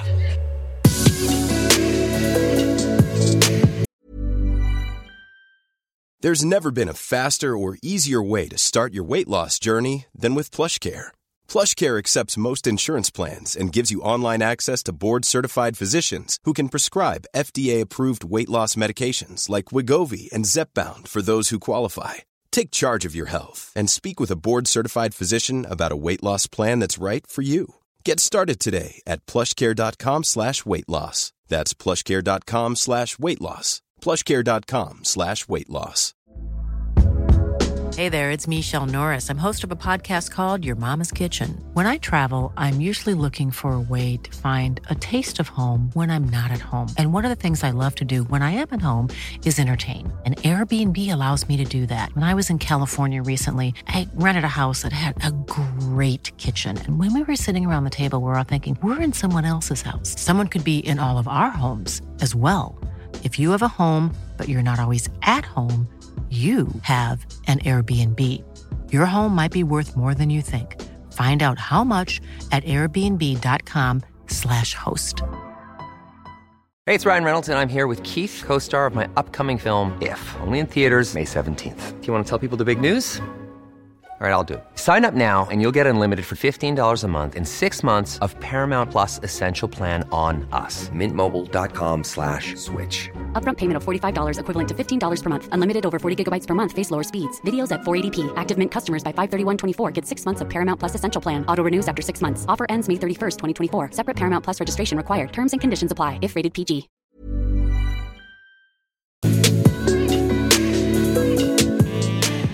Nuestra adopción responsable. Y bueno, ahora sí que nos la hemos prolongado. Por eso hasta en, pues digo, sí, hasta en las mejores familias hay pedicures porque pues uno se prolonga, ¿verdad? Y entonces, pues, este, la supermana se estaba pasando a enojar. No, no es cierto. Dijo, a ver, pendejos, me tienen aquí esperando. ¿Cómo me voy a enojar Es broma. si me acaba de hablar Jan Duvergier, por favor? ¿Te, te habló Jan Me habló, Duvergier? ya me habló Jan Pero qué mensaje. rápido, mira No, tú. si Eh, pero negro- es vidente, mi Jan Duvergier, mira tú. Oye, ¿qué? ¿qué será lo que quiere El negro. Sí. Oiga, no, pero estaba enojada. La supermana puso jetita que porque la hicimos esperar. Manigus, cuéntale a la Sí. gente. Ya, desenmascárala. La supermana muy majadera. Sí. Con boquita de lado, diciendo, pues aquí tienen a su estúpida, Esperando. esperando, haciendo antesala, porque lo que yo tengo que decir es importante, no toda la bola de cosas que dijeron ustedes. No, y dijo, y la estrella del podcast soy yo y del teatro también. a la que más le No, aplauden no, es a Moa. No, no, ¿Qué? no, tampoco Sí, también eso no es verdad. Mira, que si alguien ¿Qué? puso la primera piedra, fui ¿Qué? yo. ¿De qué? Fui yo. ¿De Desde? Gallola, en tantas cierto. cosas. Pero La ¿quién, verdad, quién sí. niega tu aportación? Entonces- ¿Quién niega tu aportación? Algo- También es la más algo- grande de la compañía. También. Eso es verdad. Soy la más grande con Sí, 56 también. años terrícolas. Oye. Oye, sí, eso es verdad. Oye, pero sí te enojaste ahorita porque te hicimos esperar. Ah, no. Es que se agarró, Nunca. se agarró ahora sí que la pilar a hablar y hablar y hablar. sí. por eso porque ahorita, viene por, con- por eso ahorita contracturada. la mandé sacar, mi amor. No, porque está contracturada y dijo, ¿me puedo echar en el, en el sillón? Pero lo chistoso es que ella y el productor ya no están en la cabina. De verdad. Eso fue lo Y sospechoso. pidieron, y pidieron cigarro. Pidieron cigarro. ¿Será que para echar el cigarrito poscoitu? Pues ya, ya veremos al ratito saliendo porque, pues... Porque estamos aquí, Tomir, está esas merengón. acciones, aquí, que- que- esas acciones despiertan olores. Entonces yo les digo al rato si sí hubo o no. Bueno, coito. vamos a ver la cara de, pues, de también. entrada al productor de eyaculado, ¿no? Y Pilar se regresó por, por un sacapuntas que tenía en su bolsa. Le Para rayar quitar la pared. Para rayar la pared. Oigan, no estamos transmitiendo, por cierto, desde Podbox. Ay, sí. Lugar dónde está? precioso. Podbox, ¿dónde está ubicado? No sé. Yo sí les digo, está en la Condesa, donde la verga caucásica es más gruesa. Oye, Ahí está. qué belleza. No, ya no sale, pero preciosa. No, como deja tú, al ¿Qué? público le sale divino en el Teatro Shola. Lo- los viernes la a las cantan. 8.30. Qué cosa en las funciones de Un Acto de Dios. Gracias a todo el público que ha ido, nos ha atiborrado el teatro, pero sobre todo, cantado. Oye, pero te digo algo. En verdad estoy impresionado del éxito de este podcast. No, bueno, sí. Gracias a la comunidad, porque no son fans. Un fan, en verdad, yo creo que es un, un enemigo en potencia. Un fan te adora y O un te día, odia. un día lo malmiras y se convierte en tu peor enemigo. Si no piensen en Yolanda Saldívar, en serio. Un amigo te entiende en las buenas y en las malas. Ustedes son amigos. Sí. Somos comunidad. Porque los fans en verdad pueden ser peligrosos. Y lo cuento por lo siguiente. Fíjense que, entre otros, una persona empezó a subir nuestro contenido a su página de YouTube, que como homenaje. No, no, no, no. no. Eh, bueno, este, no nos pareció que el homenaje fuera correcto, porque nosotros vivimos, o este podcast vive, de un asunto que se llama programmatics, es decir, vivimos de las suscripciones y de las escuchas. Si a usted que nos oye le gusta el podcast y quiere que continúe, escúchelo en las plataformas de confianza. Este podcast no se sube a YouTube. ¿Por qué? Porque resulta que se canibaliza. Esa ventana nos podría generar views y un poquito de lana, pero haría que la gente no nos escuche en los lugares donde digamos que le conviene al podcast ser escuchado, donde nos dan el dinerito ese que sale de Programatics y el dinerito que sale de, pues, de las menciones, ¿no? Y ahí vamos, bastante bien, vamos, o sea, lentos pero seguros. Y entonces esta persona que dice que nos adoraba, cuando le dije que no estaba bien lo que estaba haciendo, se convirtió en mi enemigo. Ah, sí, claro. Y ya amenazas Sí. y me empezó a hablar en femenino, dices... y, o Como sea, si fuera una ofensa. no, no, como sea, fuera una ofensa en primer favor. lugar. Y digo, mira, no que tan gay friendly. Ya Horacia, o sea, dices. Y entonces, bueno, pues les aviso que no vamos a permitir que nuestro contenido, ni por partes ni completo, esté en otros lados. Porque vamos a defender nuestro trabajo.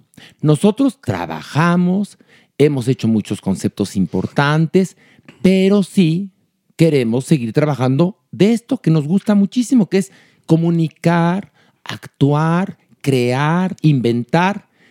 Pero por favor, ayúdenos, porque si le gusta el podcast, en primer lugar, denuncie a cualquier plagiario. Y en segundo lugar, suscríbase, promueva la suscripción, así como promovemos también la adopción, y promueva que sea escuchado a través de las plataformas, porque si no, un día, entonces, pues, ¿qué creen? No va a haber podcast. Y así pasa, ¿eh? Supermana, no sé qué quieras decir tú al respecto. No, tú eres que- que eres aguerrida y que, es la piedra angular. Me da muchísimo coraje porque, de verdad, aquí se hace mucho esfuerzo. Costar eh, esto es, es, es un elefante. Como que, espérate, costar. no, no es cierto. Ándele, La venganza. Cuesta mucho levantar este Eso, proyecto. muy bien. Es algo que de verdad nos sentamos, vemos, oímos, buscamos, nos informamos luego entonces. lo- Financiamos. además de todo, a ti más que a nadie ha costado tanto esto. Y además que venga alguien que tome un pedazo de esto para que él, para él colgarse de la fama, es que es lo que me da mucho coraje. No, porque pero nosotros crea- espérate. no hacemos eso. O sea, nosotros investigamos, repito, buscamos, nos sentamos, eh, Pilar, Carlos, eh, Broft, se sientan a ver, Horacio, que tú poco tiempo tienes y además lo inviertes en este podcast como para que un fulanito agarre un pedacito de este pastel que nos cuesta mucho prepararlo para que él jale agua para su molino. No, No, se vale. y fíjate nada No más se vale. que así hay varios, otro que se llama Universo, desde Gallola, etcétera. No, señores. Es decir, todo lo que tiene que ver con Desde Gallola es nuestro, de nosotros. Sí. Les platico una cosa, todos los sketches, todos los sketches, todos, así, todos, están registrados a nuestro nombre. Todos. Por eso no los pasan en Telehit. Por eso no los pueden pasar en Telehit. Porque, no, cuidadito. Y que hay gente que ha hecho su ronchita de pasarlos en YouTube. Bueno. En el caso del podcast. Es diferente. Es muy diferente. Estamos viviendo del podcast. Sí. Y si usted le gusta este podcast, entonces promueva la suscripción, escúchelo en las plataformas de confianza y otra cosa, denuncie. Porque esta persona. No, hombre, que- jala agua para su molino. En No, vez de decir, espérame. Homenaje, homenaje sería, ya escucharon a Horacio Villalobos y a su equipo. Bueno, pues, ¿qué creen? Inscríbanse a Farándula 021. Ahí Se puede escuchar en, en- No. en Amazon, en, en Spotify. Sí. Puede escucharse de esa manera y ayúdenos No, y porque te digo ¿qué una creen? cosa. Está padrísimo. A Eso esos es plagiarios les digo, get alive, ¿ok? Get alive. Si tienes talento, desarrollalo, mi vida. Muéstralo. Pero del nuestro, no te vas a colgar ni tú ni nadie. ¿ok? Bueno. Porque tú lo dijiste bien, ahora sí tú. Nosotros trabajamos para una comunidad y somos amigos. Comunidad, no tenemos fans. Comunidad. Nosotros somos amigos y lo hemos demostrado durante más de dos décadas, manigos. ¿Eh? Y entre amigos no se roban. Pero además te cuento una cosa, estos fans, como esta persona, pasó del amor al odio porque le dije, perdóname, te recuerdo que, ¿qué crees? Todo esto eh, tiene copyright. O sea, sí existe en el ciberespacio porque hay una generación que cree que, Que no pasa todo, nada. todo lo que está en el No, ciberespacio es de todos. Sí, no, no, no, no, no, Les maná. platico que no. No, manas. Soy abogado para la desgracia de los plagiarios. Entonces, todo desde que yo comencé con Desde Gallola, lo empecé a registrar. Por eso mi problema con Televisa, porque cuando Televisa quiso registrar Desde Gallola, cuatro años después de que habíamos empezado, que se dieron cuenta, fíjate, los pendejos, Que era un éxito. que éramos un éxito, Claro. se toparon con que las reservas estaban a nuestros nombres. Pues sí. Igual que los personajes. ¿Por qué? Porque soy abogado, tengo esos malos hábitos de registrar, de, de las reservas, del copyright. Entonces, en el ciberespacio sí hay reglas. Claro que las Y hay. entonces, esta persona, por ejemplo, que quería monetizar, dice que porque nos adoraba, Ah, bueno. no sabe que cuando digas cierto número de seguidores en un canal de YouTube, YouTube te pregunta si quieres monetizar y si quieres monetizar tienes que demostrar Que tú eres dueño de ese eh, material. Exactamente, La propiedad, la sí. propiedad. Entonces, bueno, pero nosotros estamos protegidos por todos lados, más que una Bertolucci en los noventas, ¿ok? Muy bien. Porque se usaba mucho el condón en los noventas. Ah, bueno, sí, cómo no. bueno, pero vamos a la opción A responsable. lo que nos compete, Horacito, en Sí. esta sección, que es la adopción responsable de Salvando Agüitas Peludas. Y son varios temas. Lo primero, hay unas perritas Kia y Miel que ya llevan dos años aquí en Salvando Agüitas Peludas. ¿Y qué creen? Es una adopción doble. Tal vez sea la razón por la cual, pues, no han salido, ¿no? Por decirlo así. Y lo que pasa es que generan los animales un cariño. Entonces, a la hora que viene la adopción es muy difícil y se someten a otro trauma. ¿Por qué se van juntas? Bueno, porque Miel de dos meses, chiquitita, andaba por ahí y no se dejaba agarrar. Lo que quería Miel era que las personas que la andaban siguiendo llegaran a su hermana, que es Kia, que estaba en condiciones deplorables. Estaba desnutrida, no se podía levantar, se le veían los, las costillas. Entonces, Kia de dos meses ahí tirada y Miel buscaba a quien la ayudara, de tal suerte que pues llegaron a Salvando Agüitas Peludas. Hoy por hoy tienen dos años. Sería muy mono de parte de alguno de nuestros escuchas que por favor adopten a este par de criaturas que son amorosas, son juguetonas, son divinas y guapísimas. Ellas son nuestra adopción responsable esta semana. A ver, piensen. Eh, el otro día leí en, en- en Twitter de un antirrábico que tenían 15 días para Ay. salvar la vida de una No, no. serie de perros. Muchos de ellos que fueron aventados por familias que dizque los querían, este, diciendo, volvemos por ellos en un ratitito. No, no, no. Bueno, no, nunca volvieron por ellos. Entonces, la, la que está a cargo del antirrábico, abriéndonos los ojos, dijo, pues los, en 15 días los van a sacrificar.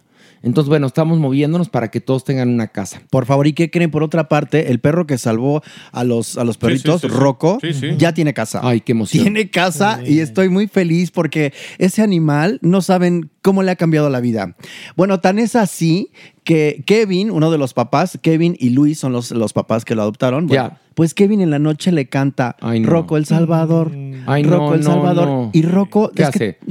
se queda así Ay, como no, no, es no. una se queda impactado el perro Eh, Se les voy a compartir ustedes el video para subirlo Ay, por favor, sí. Y es una cara de Rocco como si él dijera, gracias, ¿saben? Es eso. Oye, ¿de qué tamaño son estas perritas? Estas Repítelo. perritas son eh, talla mediana. Como, por ejemplo, como mi bendición o Anda más tú, chiquitas. como bendición un poquito así, talla mediana. Porque la no bendición- son tan grandes ni chiquitas. La bendición tiene cara de alta, pero no lo es. Y bendición es todo un tema. Es un temazo, ¿eh? Sí. El otro día, por ejemplo, estaba en casa de mi mamá, bendición, y yo le hablo a mi mamá por teléfono, y entonces le ponen a mi mamá el speaker del teléfono para yo, que... yo, claro. Y entonces bendición Sí.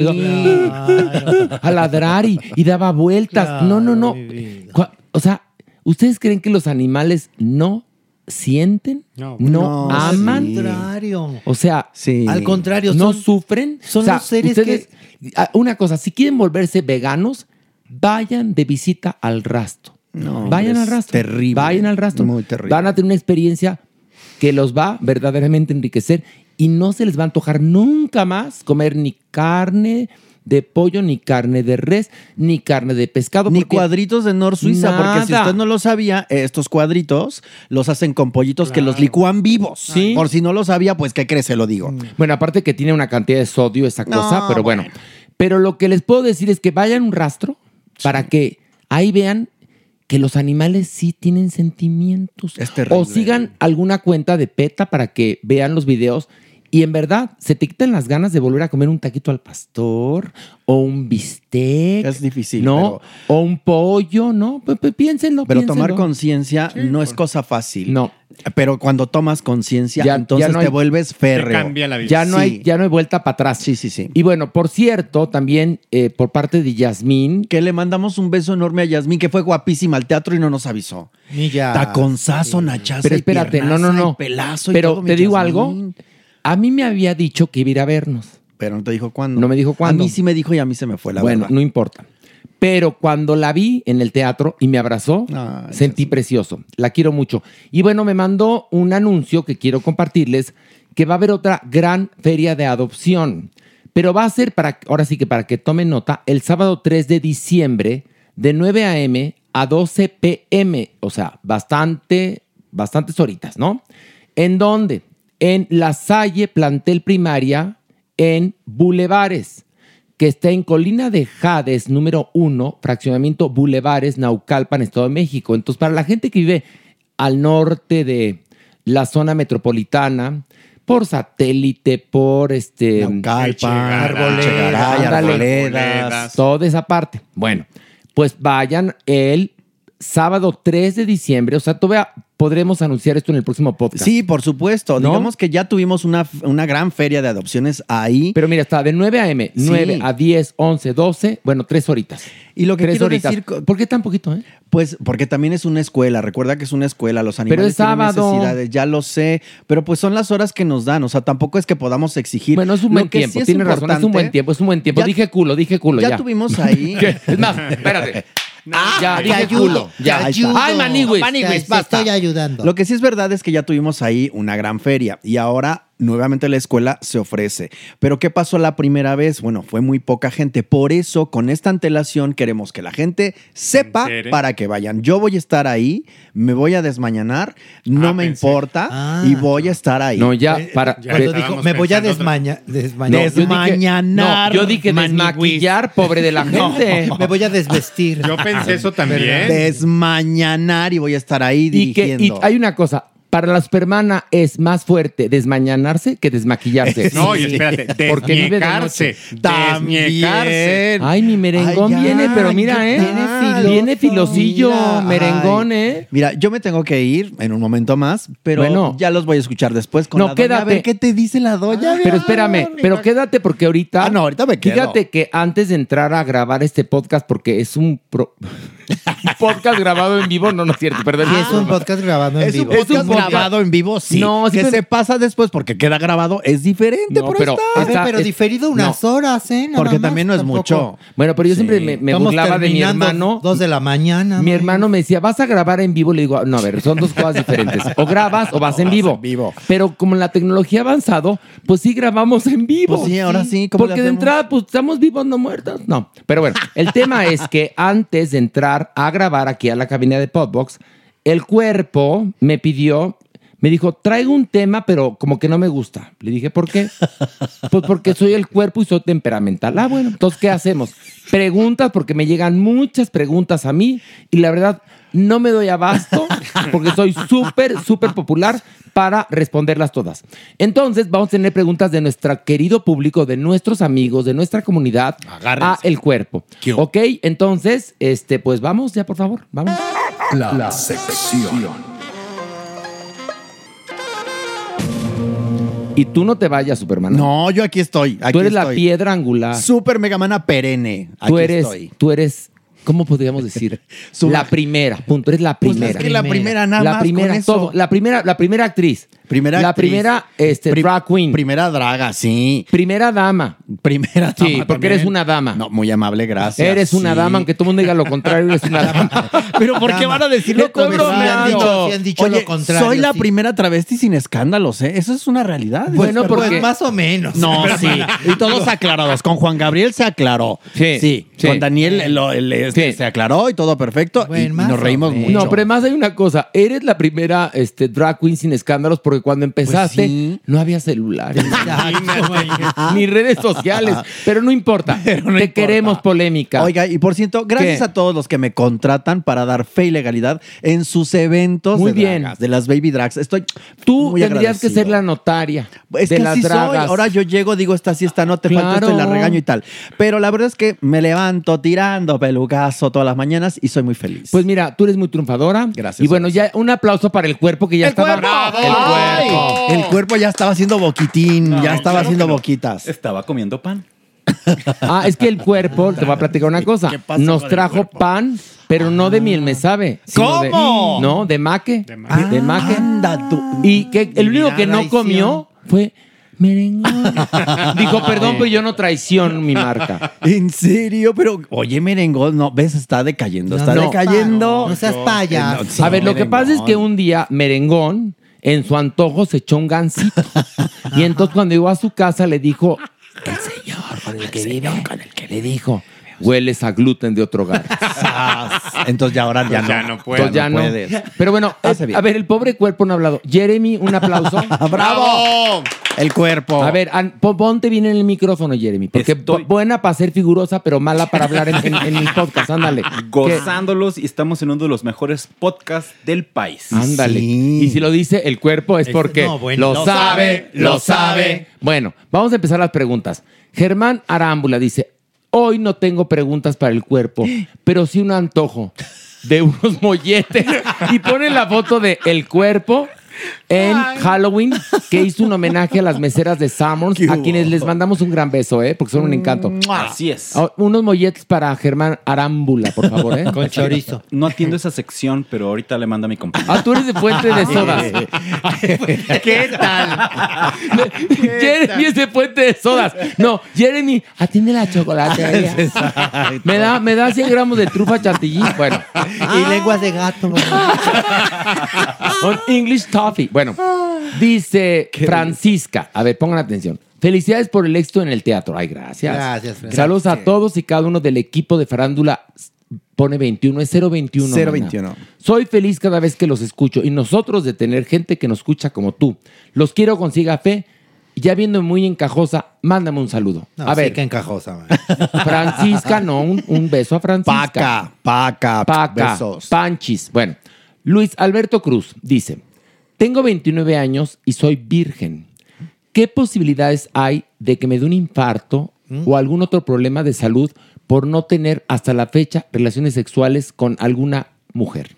Un punto importante es no hay relaciones específicas entre actividad sexual e infarto en personas menores a 50 años. Tendrías que tener un, una condición médica como algún bloqueo, alguna malformación cardíaca para tener factores de riesgo con una actividad sexual tan vigorosa. Y es más, tendrías que tener prácticas de sexo extremo o alguna práctica muy extrema para, Para- tener Oiga, un riesgo cardiovascular. Doctor Cuerpo, pero aquí dice que yo creo que alguien le contó esta teoría de conspiración de que si no coges, Seguramente. te da un infarto. O Sí, sea, sí. él dice que un infarto por no tener relaciones sexuales, o sea, por nunca haber tenido vida sexual. ¿Qué pasa con eso? es que bueno, tenemos a las monjas, tenemos a los curas. Pues ve- ve los problemones. Bueno. Yo sé, Pero diferente. problemones. Pero no es que se anden los muriendo 80, 90 años. porque no tienen Ahí tienen al relaciones. Papa, y está bien Sí. mayor y, y- supuestamente no tiene Corrioso, ahí está mi Pancho. Lo que estamos aquí observando justamente es Ahí una está. mala interpretación de información. La- lo ideal es, bueno, además puede ser autosexual, recuerden, lo hemos hablado muchas veces. Ay, te mastúrbate, ya con eso. Exacto, ya. Reduces el riesgo, recuerden, más de 21 eyaculaciones al mes de cáncer de próstata. Y sí podría haber un problema médico más allá del cardíaco, de no tener relaciones sexuales y, o de no masturbarte. No hay ninguna evidencia científica que aborde que hay algún problema médico por no tener relaciones sexuales. Sí, no. A ver, no se dejen de cuentos. Son mitos, ¿no? Claro. Sí, no se dejen de cuento. A ver, No de- dale, ¿Qué? cachetadón, toma. Ándale. Que Sí. no, le peguen a mi engañar. No se dejen engañar, pues. ¿Qué? Si usted no quiere darlas, no las dé. Total. Al rato, ¿por qué dice las nalgas? Ay, porque no quiere un ataque cardíaco. O sea, no ¿y, ahora, mames. ¿Y ahora qué hacemos con tu papiloma? Pero, mana, no puedes ir al baño. Pues no importa, pero no quería ataque cardíaco. Bueno, dice esta persona que se llama Pablo. Fíjate, está interesante la pregunta de Pablo. Dice, ¿cómo superar el duelo de múltiples rupturas amorosas? Cada que finaliza una relación, aceptar de que todo se acabó me lleva a tomar decisiones destructivas, tanto física como emocionalmente. A ver, ¿cómo? A ver, eh, la per- muy se- te, la, te la voy a simplificar. complicado. Se la voy a simplificar al cuerpo. Porque ya ves que no quiere servir molletes, que porque es de la fuente No de es de soda. sección. No es de Bueno, su sección. entonces, tan sencillo. Este hombre cada vez que se enamora le rompen el corazón y le cuesta trabajo recuperarse. ¿Qué se hace, doctor? Usted que es psiquiatra. Dos puntos. Uno, ir a terapia. Y esto es un factor importante para como disminuir estos estresores y poder entender el dolor. Acudir con un experto en salud mental es hacer una visita guiada al dolor y ayudarte a superarlo más fácilmente. Número dos, y esto ya es consejo de tía y de abuelita, estos dolores siempre pasan. En algún momento el dolor que nosotros podemos sentir va cambiando y lo vamos entendiendo. Tenemos justamente que tener un proceso que nos ayude a sanar. A ver, hay que estar conscientes que cuando aparece el amor, al momento aparece el desamor. Claro. va Porque todo tiene un principio y un fin. Entonces, yo te recomiendo, fíjate, al principio de este podcast, Pablo, hablamos de la serie Uncoupled. Vela. Aunque no sé si eres heterosexual o bisexual o gay, me da igual. Eh, pero ahí te muestran de qué manera se enfrentan las rupturas. Que es muy fuerte, pero sí hay que eh, asimilarlo, hay que asuntarlo, hay que pensar y activar. No quedarte en el dolor porque no ayuda de nada. Entiendo que este hombre ha pasado por varias rupturas. Ya tuviste que haber aprendido algo, hijo. Eso también es importante. A ver, doctor Es que algo interesante es los seres humanos nos podemos enamorar varias veces a lo largo de la vida. Y escritoras como Rosel Amils nos va a decir en algún momento, pues sí, las primeras veces queremos profundamente y nos queremos fusionar y envolver y desaparecer en otra persona. Pero los siguientes amores vamos a querer mejor. Vamos a entender que vamos un tiempo juntos y lo que dure. Oiga, pero yo, me, me voy a abrir de capu aquí. A mí ya se me quitaron las ganas de enamorarme. Pero cada quien, Horacio, cada quien tiene un tiempo. O sea- porque yo creo que, ah, si me permites un matiz, yo creo que lo que te sucede a ti es que has aprendido también a estar contigo. Antes era como esta persona, esta persona, y ahora te siento mucho más tranquilo porque has tenido feliz. muchas experiencias.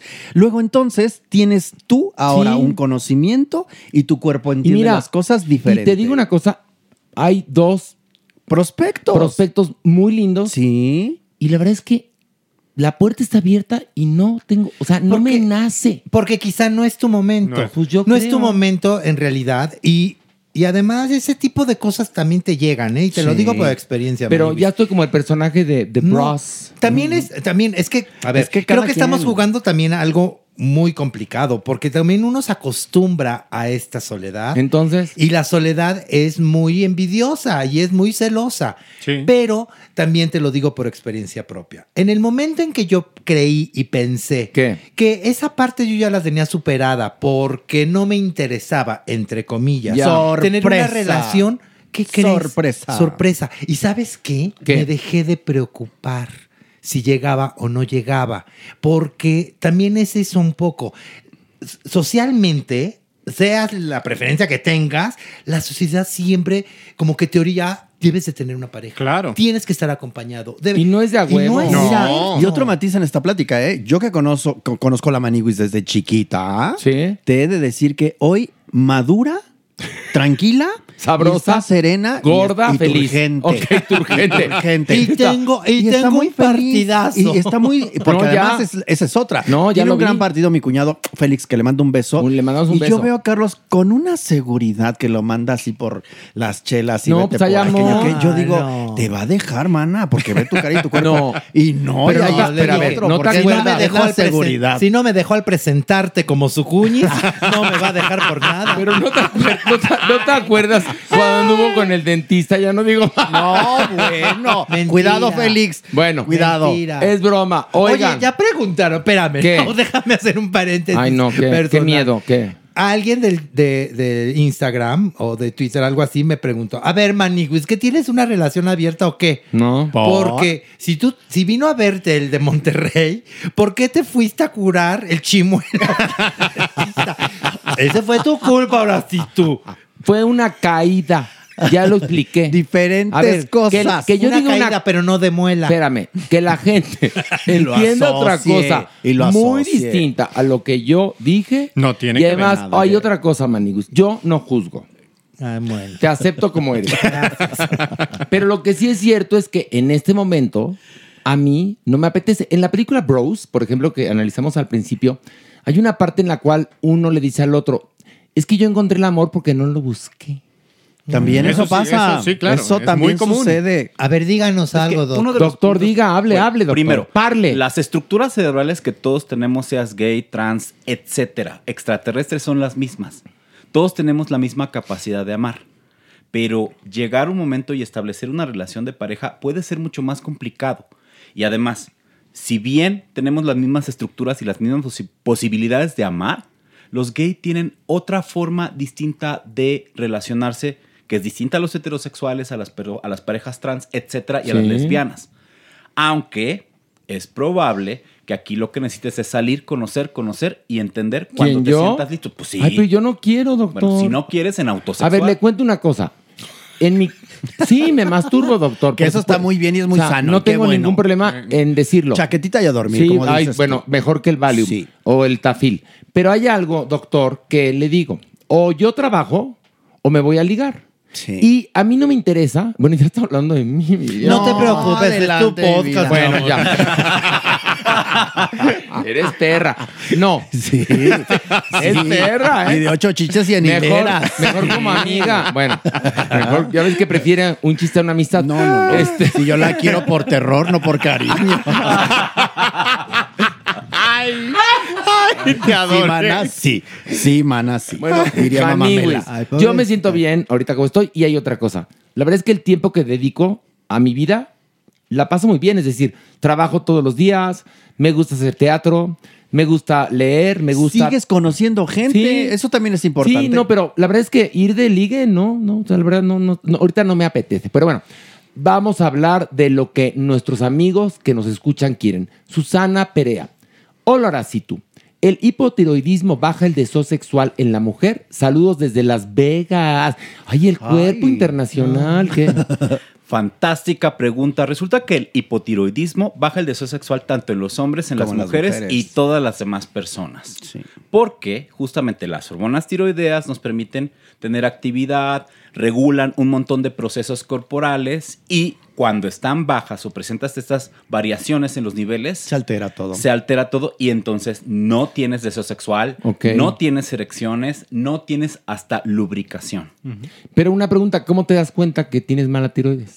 En algunas personas puede haber un incremento de peso, una disminución en la actividad física, algo que nosotros llamamos anergia. La energía baja muchísimo en las personas y entonces no se quieren mover. Es un punto importante estudiarnos. Algunas personas pueden tener variaciones en la tiroides de forma congénita desde el nacimiento. Por eso es importante hacer los tamices Un en los perfil infantes, tiroideo, ¿no? un perfil tiroideo cada año dentro de los estudios de check-up generales y así podemos ver y tratarnos. Y por favor, chéquense, porque es algo sumamente importante. Y muchas veces la gente como que se preocupa en otras cosas, ¿no? Ay, que diabetes, o que, no sé, Cáncer, en fin. hipertensión. Pero en verdad, chéquense, chéquense, la tiroides es importante. Muy Pero, por ejemplo, yo digo, ¿qué indicio debes de tener para irte a checar? Yo me hago, cuando me hago este, todos mis elementos, me checo A el ver, perfil tiroideo. Pero cuando te alteras, entonces cambias tú. Te das te vas a dar luego, luego. El cuerpo, el miren. El cuerpo te lo dice. El cuerpo Sí. te lo dice como aquí en el podcast, porque Que aquí el el cuerpo cuerpo, lo lo sabe, lo sabe. Entonces, esto aplica para un diagnóstico y para aquí, ¿ok? ¿Eh? Bueno, fíjense qué bonito. Dice SILE. SILE. S-A-I-L. Eh, pregunta para el cuerpo, ya no pregunta para Gemo Cruz. ¿Qué tan favorable o cuáles serían los puntos positivos o negativos de tener la circuncisión? Pues varios y cada quien también. ¿no? Depende a qué edad. Hemos hablado de esto en otros, en otros podcasts, pero hoy la circuncisión es la cirugía en la, en la cual se remueve total o parcialmente el prepucio, que es el pellejito que cubre al pene. En este caso, si se realiza al inicio de la vida, la persona va a crecer con esto y su sexualidad va a ser la misma. Pueden existir condiciones específicas que hagan que se indique la circuncisión en la edad adulta o en la adolescencia. Pero duele un chorro. Una de ellas es la fimosis. Es decir, cuando el prepucio no descubre al glande. Y esto puede ser por muchas cosas. Diabetes, simplemente porque así es el cuerpo, etc. Y puede llegar a ser muy doloroso, Y ¿no? puede Sí. ser muy doloroso y hacer la penetración sumamente difícil, por el dolor que causa. O sea que de coger ni hablamos, doctor. Además de que Sí. se acumule el esmegma, entonces Uy, se no. imaginarán de ahí sale el requesón. El punto aquí es. No, no, no, Qué- no, no, qué no. Aquí, aquí, se, aquí se, va- se acaba de comprobar una frase del maestro Héctor Suárez. Hay gente que dice caca y te ríes y hay gente que dice caca y la hueles. Usted pertenece al segundo grupo, doctor. Venga, doctor. bueno. Arránquese, sígase, sigo. doctor. En estos casos se recomienda la circuncisión y esto pues puede generar una serie de problemas en la recuperación porque hay que pues, evitar la mayor cantidad de erecciones. Ok. En estas personas, quienes tuvieron una circuncisión en la adolescencia o en la edad adulta, sí hay una percepción de reducción en la sensibilidad. ¿Por qué? Porque el tejido del glande hace un proceso que se llama queratinización. Básicamente la piel se hace dura y se seca. Oye, pero a ver, espérate. Yo tengo circuncisión, ya aquí hablando entre nuestras cosas, yo cada vez que tengo una eyaculación, siento que me desmayo. De hecho, a mis parejas siempre les tengo que decir un poquito, miren, me va a pasar esto, porque siempre que tengo eyaculación siento que me desmayo y luego manipular mi pene es algo que es una sensibilidad muy canija. No quisiera yo pensar qué hubiera pasado si yo tuviera mi prepucio, ¿sabes? Esto ¿Qué pasa es uno ahí? de estos síndromes postorgásmicos. ¿Te acuerdas que lo hablamos hace Muchas algunos veces, podcasts y demás? Y puede presentar una persona un estado confusional, es otra cosa. Aquí lo que estamos hablando es la pérdida de la, De la- de sensibilidad, la sensibilidad. por la circuncisión. Se recupera gradualmente la sensibilidad mientras más vas practicando, masturbándote y teniendo relaciones sexuales. Y pues li- librar el trauma, justamente la recuperación de la circuncisión en edad adulta. O sea que mi pregunta, Yo sé que mi pregunta en otra ocasión. En Estados Unidos, la circuncisión puede llegar a tener hasta 80% en algunas poblaciones de hombres. Hoy esta cirugía está reduciendo la Sí. petición. Los padres están diciendo que los Así niños los dejen. Así los dejen. Porque justamente es esta idea de que estamos mutilando, ¿no? Que estamos tomando una decisión adelantada por ellos de un ser que en algún momento pudo haber querido tener eh, prepucio y pues ya se lo quitaron los ¿Sabían padres. que existe, de hecho, ya que estamos en esto, hablar del santo prepucio? Es el prepucio de Cristo. Algunas personas la reclaman como reliquia, pero otros santos decían el prepucio subió al cielo y son los anillos de Saturno. Ándale, ¿Qué mira hubo? qué bonito. Mira aquí, porque el cuerpo lo, sabe, lo sabe. Miren, aquí viene pregunta y piropo para Mere. Farrock, doctor, ¿qué tan común es que siendo homosexual me guste la pornografía heterosexual? Bueno, y es la pregunta. Y luego dice, saludos a todos. Feliz cumpleaños a Horacio, gracias, ya fue. Y un abrazo respetuoso para mi crush, Alejandro Bro. Abrazo de vuelta. Te van a pegar. Oiga, usted es, casa- usted es casado, El respete. señor te va a pegar Respete el churro. Bueno, recuerden, desde 2020 los- el consumo de pornografía subió a los cielos. Se duplicó, se quintuplicó justamente por la pandemia y hoy las casas productoras están perdiendo mucha lana porque OnlyFans logró su cometido y todo el mundo está monetizando ahí. Que hicieron bien, ¿eh? Que hicieron bien, porque porque- había explotación de mujeres y hombres Sí. en la industria del porno, ¿eh? Y entonces lo que estamos viendo aquí es una persona homosexual que disfruta ver simplemente la penetración. Y ya. En el otro género no tiene nada de malo. Disfrútalo, gózalo, mastúrbate y ya. Y qué rico. Dice, es que más, o sea, nuestros gustos son variados, Claro. punto. No te, nada te determina, ¿no? No tienes por qué encasillarte si eres gay. La pornografía gay. O sea, a mí me, me encanta también la heterosexual. Ahí Me- está. Me fascina. De hecho, la, Dice- la- la homosexual no la veo. Oigan, aquí pregunta, ¿no? No, no me gusta. Bueno, pues ahí está cada quien. Es extraño. no, no Cristian. Alejandro dice, yo quiero saber cómo le hizo Mamamela para estar en la marcha del INE. A ver, no confundas a Mamamela con el Bester Gordillo, no chingues. en serio, ¿eh? Te va a las patas. Mamamela tenía su carita derecha. Su carita bien y todo.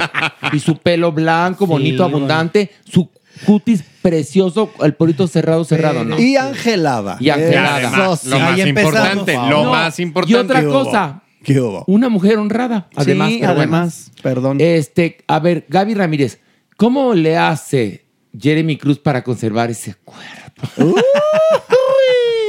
Dale a tu cuerpo alegría, mi Jeremy. Mi Jeremy, dale a tu Bueno, cuerpo alegría. Yo creo, buena. yo creo que se están burlando. No, para nada. Cuéntenos, doctor, ¿qué hace? Ay, sí, no, ya, ya. es broma, No, doctor, es ya. que no Cremita en las rodillas. Aunque, aunque no lo crean, tengo una dieta alta en antioxidantes. Ah, mira. ¿A, poco, ¿A poco las conchas tienen antioxidantes? Muy bien, doctor. Yo no sabía que el pastel de chocolate tiene antioxidantes. Las donas, Pues, de en, hecho, sí. las donas en el hoyo de en medio. ¿Qué? ¿Dónde están los antioxidantes?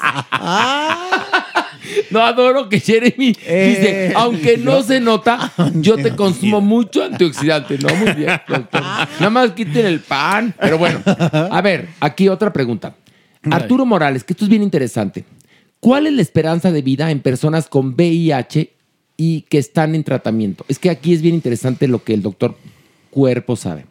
Ok, una persona con VIH indetectable va a vivir lo mismo que la población general. Lo que quiero mencionar es 78 años para los hombres, 82 años para las mujeres. No importa el momento en el que sea diagnosticado, lo importante es tomar el tratamiento lo más pronto posible. Exactamente. Lo que quiero mencionar es una cosa que los dice todos los estándares internacionales. Indetectable es igual a intransmisible, pero también indetectable es igual a tener y vivir lo mismo que todos. Ahí está. Además, entendamos, en serio, entendamos porque nos vamos a quitar muchas telarañas de la cabeza. El VIH es una enfermedad con estigma. Si le quitamos el estigma, es una enfermedad crónica nada más, ¿eh? Sí, Como exactamente. diabetes, por Muy bien. ejemplo. Sí, sí. Muy y uno bien. no se apena por tener diabetes. No. O por tener este, Glaucoma. o cáncer, O ¿no? cáncer, o sea, pues ¿me sí. entiendes? Que cáncer pues, no, eh, puede Es ser mortal, ¿verdad? Ajá, exactamente. Pero quitémonos ese estigma, igual con la viruela del mono, ¿eh? También. Que por cierto, vuelvo a preguntar a nuestras autoridades. ¿Cuándo? ¿Cuándo las vacunas? ¿Cuándo Porque la vacuna? veo que en la agenda de nuestro gobierno están otros temas, pero no campaña ese. de prevención, Horacio. Ya No déjate campaña. vacunas. De prevención. Campaña de prevención. Eso. ¿En qué momento vamos a ver?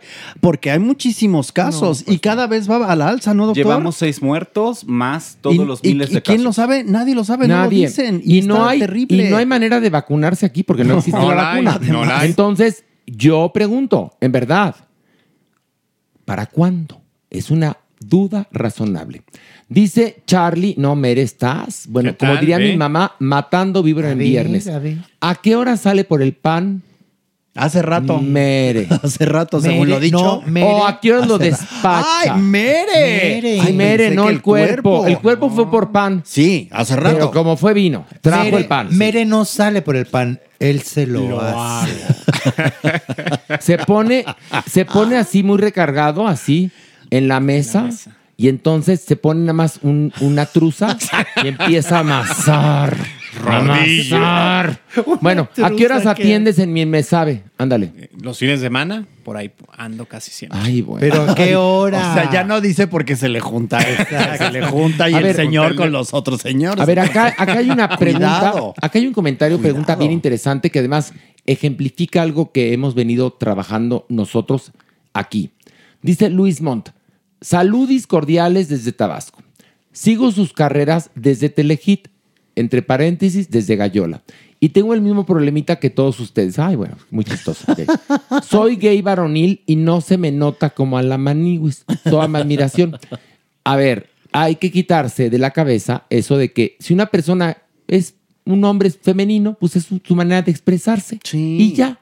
No, no a la de a huevo, hay que ser, porque eres hombre, hay que ser masculino. No sé, el doctor Cuerpo, ¿qué opina? Aquí el punto y lo que tú estás mencionando, Horacio, es el gran enemigo que hemos identificado desde hace décadas, que es la heterosis norma. Esta cuestión de actuar y vernos a imagen y semejanza de los heterosexuales lastima, establece círculos de violencia y lo prolonga a lo largo de toda la vida como en teoría tendríamos que ser. Si eres amanerado, está bien. Está si eres varonil, está bien. También está si bien. buscas tener una imagen neutra, está bien. Si eres figurosa inventada como yo, también está bien. Muy bien. parcialmente. Mira, Joa- dice Joaquín, ¿qué hubo? ¿Qué hubo? Porque el cuerpo lo, sabe, lo sabe. Joaquín dice, no es pregunta, pero la Caro y yo les mandamos muchos saludos desde San Luis, Arizona. La Caro. Y, Pues a que, la Caro. y que chinga su madre Trump. También. También, sí, Él y su peluquín. Cuidado con ese hombre, no lo vayan a volver a poner en el poder, por pues, favor. No, pero ¿sabes qué Ay, pasa? no, no, no, no. Que el otro día hablábamos de cómo está polarizado el mundo. México está Sí. polarizado. Muy. Muy Y el polarizado. saludito que mandó a nuestro país estuvo de y agárrense, Trump ¿eh? tiene polarizado Estados Unidos. Y como los demócratas y los republicanos se odian y los republicanos creen que los demócratas favorecen la huevonería, entonces pues van a votar por Trump muy probablemente, ¿eh? Ay, no lo dudes. bueno, no, pero no, entonces no, no, ustedes no, ya saben, pero no voten con la víscera, voten con el cerebro. Por favor. En serio, porque si no se paga muy caro. Dice aquí, ay, no, no, no. Ay, qué cosa. Efraín dice, ¿es mi imaginación? Y es que hay una foto que Es está casi idéntico. el Capi Pérez, que es muy cagado y lo quiero bien. Besototes al Capi. Dice, ¿es mi imaginación o el cuerpo le anda echando el ojo al Capi? Y aquí se ve atrás a alguien que podría ser el, cuerpo. Es casi idéntico. Pero está entre el cuerpo y Héctor Terrones, ¿eh? Bueno, pues es Sí. Es que el cuerpo, si, si Héctor Terrones y el cuerpo se cruzan, sale este hombre. No, bueno. No, en serio. Yo creo que es la versión medium size. Ándale. Anda tú. Mr. Moreno Music, que por cierto nos dijo, oigan, ¿por qué no vienen a Nueva York con un acto de Dios? Le dije, si nos mandas, Pues adelante, si nos mandas pues las no, visas sí. y nos consigues el teatro, Ahí órale, ¿no? Sí. Me contó, ay, ¿qué- ¿de, de qué quieres tú? ¿De tu, tu, miel, tu, tu nieve, no sé Pues qué cosa, igual ¿no? lo mismo, o Me sea- di- no, me dijo, ¿no quieres que te mande el jet privado y lo pone con Y? Le puse, no, mira, jet, es con J, mana. Pero bueno, entonces ahora pregunta Mr. Moreno Music. ¿A qué edad es conveniente hablarle a los niños de educación sexual en esta nueva era 2022? Ya que tantas redes sociales, internet, la inocencia de ellos, pienso que ha disminuido. A ver, ¿a qué edad, doctor, para generar seres humanos más empáticos? Vamos a ir por diferentes etapas de la vida. Generalmente en preescolares hablamos sobre la identificación del cuerpo. O sea, ojo, preescolar, ¿eh? Sí. Hoy, escuchen, gente de México. Llamarle- En preescolar se tiene que decir Pene. heterosexual, bisexual, todo esto. Sí, pene, vagina, Ok. ojos, Entonces se habla de, de orientación. No, ahí no. Esto es- esto es en edad primero escolar. identificarte A ver, entonces vamos a por partes. Exacto. En preescolar. En preescolar se habla de seno, Nalga, nalga, pene, pene, vagina, pene, vagina, por su nombre. por su nombre. Y luego ya, como en segundo de primaria, deberían de hablar ya de homosexualidad, bisexualidad, todo esto, transgénero, todo esto, ¿no? En edad escolar, que es entre los 6 y los 11 años, bueno, de ahí en adelante, vamos a ir hablando justamente de orientación. ¿Qué te gusta? ¿Qué te llama la atención? Esto es homosexual, esto es bisexual, esto es heterosexual.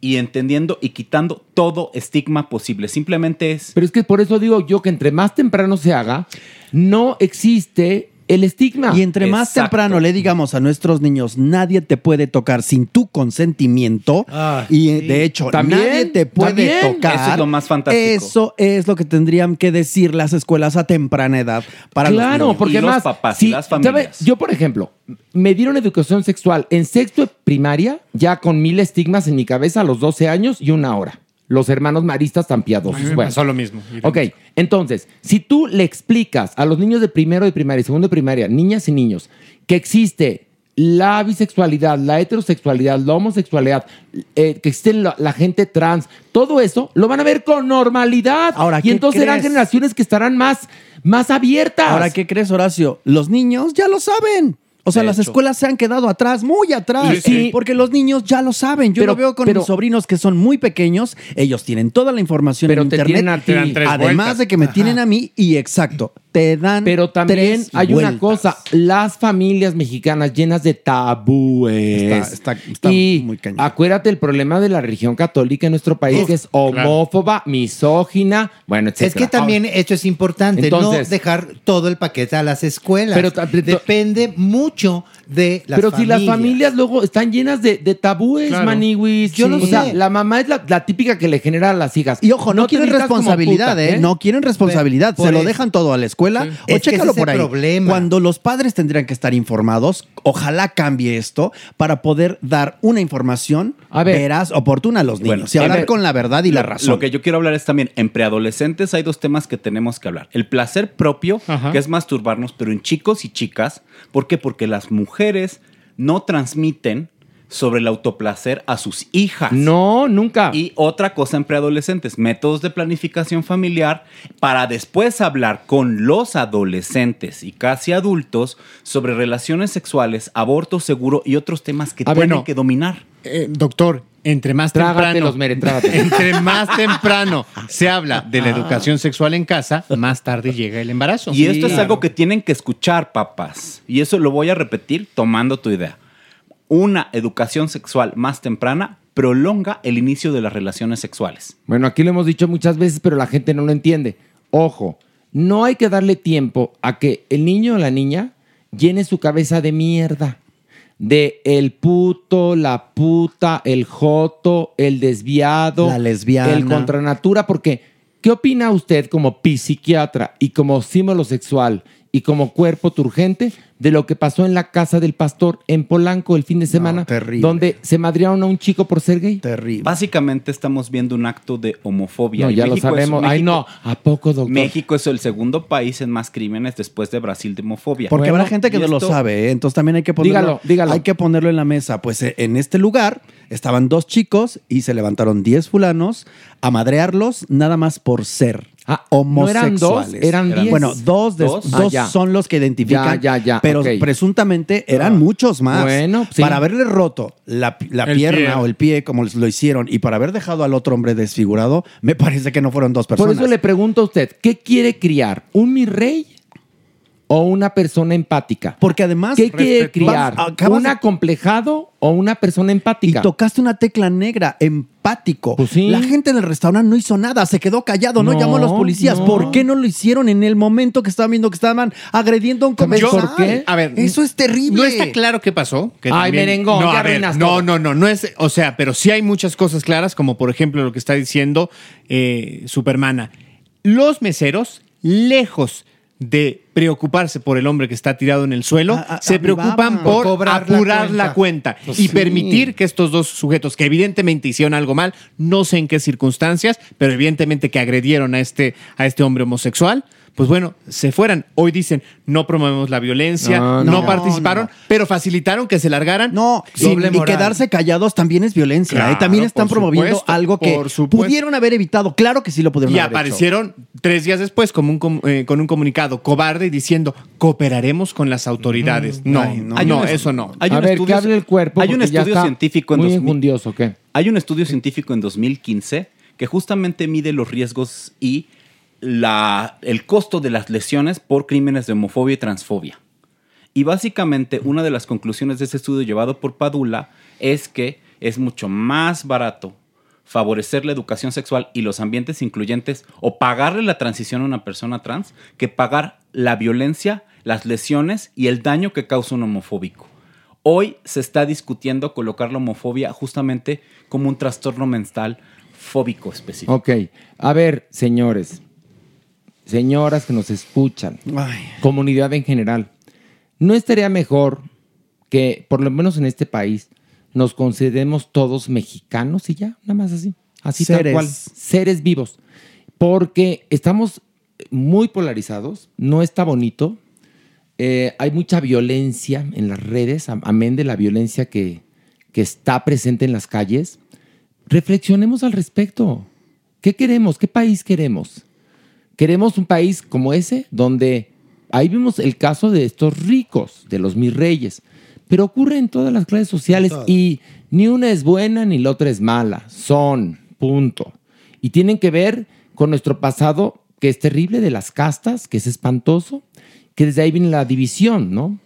Pero tenemos que cambiar, porque hay un punto en el cual, como sociedad, y es una opinión propia, tenemos que tomar el control de nuestras vidas y no culpar a los demás de los errores pasados, creo yo. Pero bueno, doctor, el cuerpo. Lo sabe, lo, sabe. El cuerpo. Lo sabe, lo sabe. Ah, y otra cosa, el cuerpo tiene pareja. ¿eh?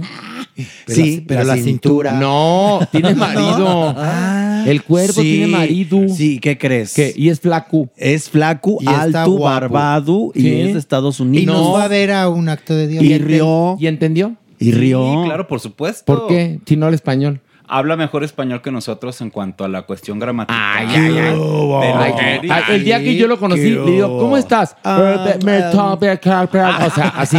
Ahora, ¿cuándo aprendió? Ya, ¿Qué? ya habla muy bien español, le dice, venga chepacá. Venga, Al chepacá. cuerpo, eh, le dice, Sí. venga chepacá. Bueno, dice el cuerpo que hace una pareja de 10. Sí, y sí, pues es que sí. Amo cuando el gringo me maneja ya el concepto de ahorita. Para que veas. Ya el entendió. No, ya. Entendió la ahorita. Yo te voy a platicar. Mi sobrino Pablito tenía Ay. dos añitos, que era una monada, ¿te acuerdas? Sí, Bueno, yo le quiero porque es chiquito, pero lo bueno. conoce toda la vida. sí. Bueno, Pablito, que ahora ya tiene veintitantos años. pero bueno. Guapazo ahora, Pablito. A los, a los dos añitos, mi Pablito estaba en la mesa, en, eh, en la mesa, una mesa que tiene mi mamá en la sala de televisión, bajita, y estaba él paradito con unas crayolas, ¿no? Y entonces le dice mi hermana, Pablo, vente a la mesa. Y Pablo dijo, ahorita. Dije, este niño ya lo entendió. Ya entendió todo. Ahorita puede ser en un segundo o nunca. Ese es el ahorita. Sí, ya ya Pablito, Pa- cuando. Pablito dijo a sus dos años, ahorita, Ya. y siguió con las crayolas, dije, este niño Ya, sí es ya. mexicano, totalmente mexicano. Bueno, vamos, este, damas y caballeros, a esto. El Averno.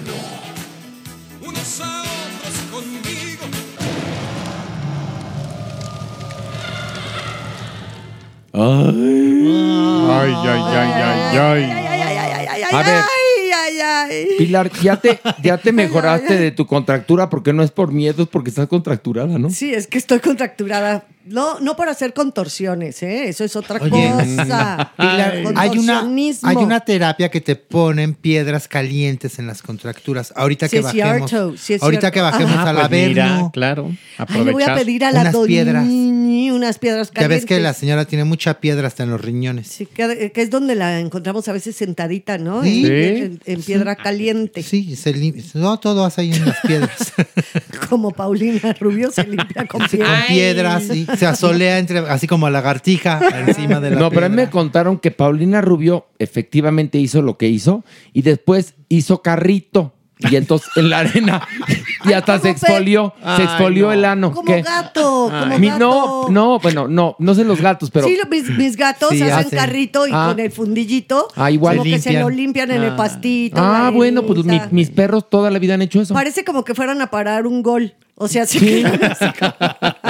Pero, esa- pero, oye, la naturaleza es sabia, ¿no? Claro. Es sabia, sí, también Paulina. Paulina también, pero además en la arena, pues exfoliación, buenísimo. Bueno, ¿listos? Ya vamos Listo. a? Bueno, ya, Ah, vamos. Órale. Una, dos, tres, vámonos.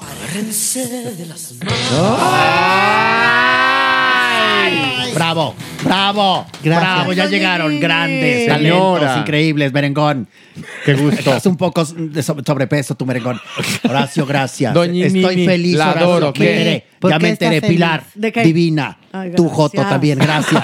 ¿Por qué está feliz, Porque, señora? porque hay un homenaje en un acto de Dios mío. Ah, Estoy muy sí, agradecida. ah. Lo merece. Y es de gente bien nacida agradecer. Estoy muy conmovida. Le de aplauden verdad. mucho, mi doña. Lo sé, Sí. hasta acá me llegó. Tres Sí. gentes que murieron, bajaron, me dijeron, señora, a usted allá ¿Qué? arriba le hacen homenaje. Pero Muy- bueno, muy bien. como usted puede comunicarse con, con También. los seres vivos, puede agradecerlo en vivo. Fíjese, qué ironía, estando muerta en vivo. Qué cosas, Qué Horacio. cosas, qué cosas, qué doña bueno. Nini. Ay, Pero bueno, Ay, doña Nini. Estoy muy feliz, Qué de feliz verdad. de verla, de verdad. ¿No le No, sobran de verdad. unas tres piedritas para la contractura de mi Sí, amiga? como no, ¿qué quieres? ¿Una en el hocico? No, tiene Tizoc? contracturado. Como Tizoc, ya traes el peinadito, date así con Tiene la piedra. contracturado su ¿Quién? clavícula pilar. ¿Qué tienes? Le dieron Se un me torzón. con- sí, no, no, no, no, no. Se me contracturó. ¿Te un- la dejaron irse así nada más No. y te, se te jaló la piel? No, no, no. ¿Qué te pasó? cree? Que estaba yo así como haciendo contracciones Que a ver, ¿cómo, cómo, A ver, cómo, cómo A que- ver, no, no, A a ver. veces que a ti no te No, podemos permítame, pegar. Pilar. Permítame, pe- no, pero yo sí. Hay No, contracciones Ajá. a la hora del acto sexual en las mujeres. Podemos hacer contracciones Sí. con aquesta parte Sí. y se llama perro. Sí, el perrito. No, eso no me pasó a mí. Ah, Fue que la señora ya tiene Ay, lobo. ¿Qué pasa?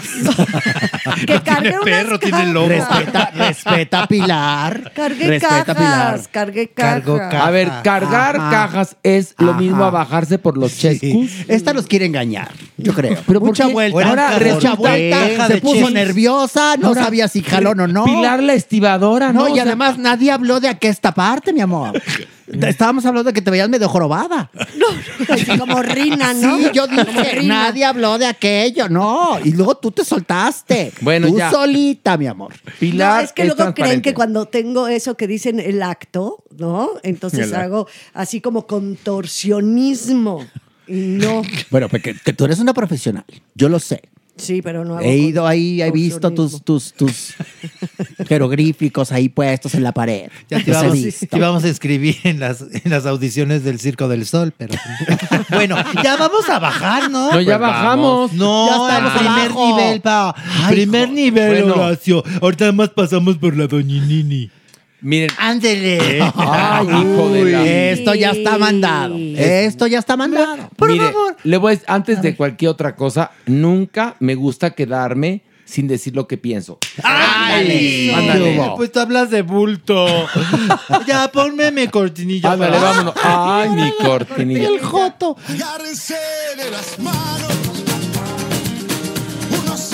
A ver, vamos a darle otra oportunidad, ¿no? Al Joto. O- Otra una, dos, tres. Otra oportunidad. Al Arailo. Otra oportunidad. Al Mampo. Otra oportunidad. Al Cangrejo. Otra oportunidad. Al PUTO. Otra oportunidad. Al Arailo. Otra oportunidad. Al puto. Ya, bueno, ok, ya, bueno, ya. ya. Ay, no, ya. Ay, perdón. Perdón, me dejé llevar. Me A dejé ver, llevar. a ver, ¿cómo que vamos? Aquí, oh, Vamos, espérate. Es que perdón, pero el productor entró y dijo, ya llevan mucho tiempo. y dijo, pero ya hablaron de platanito.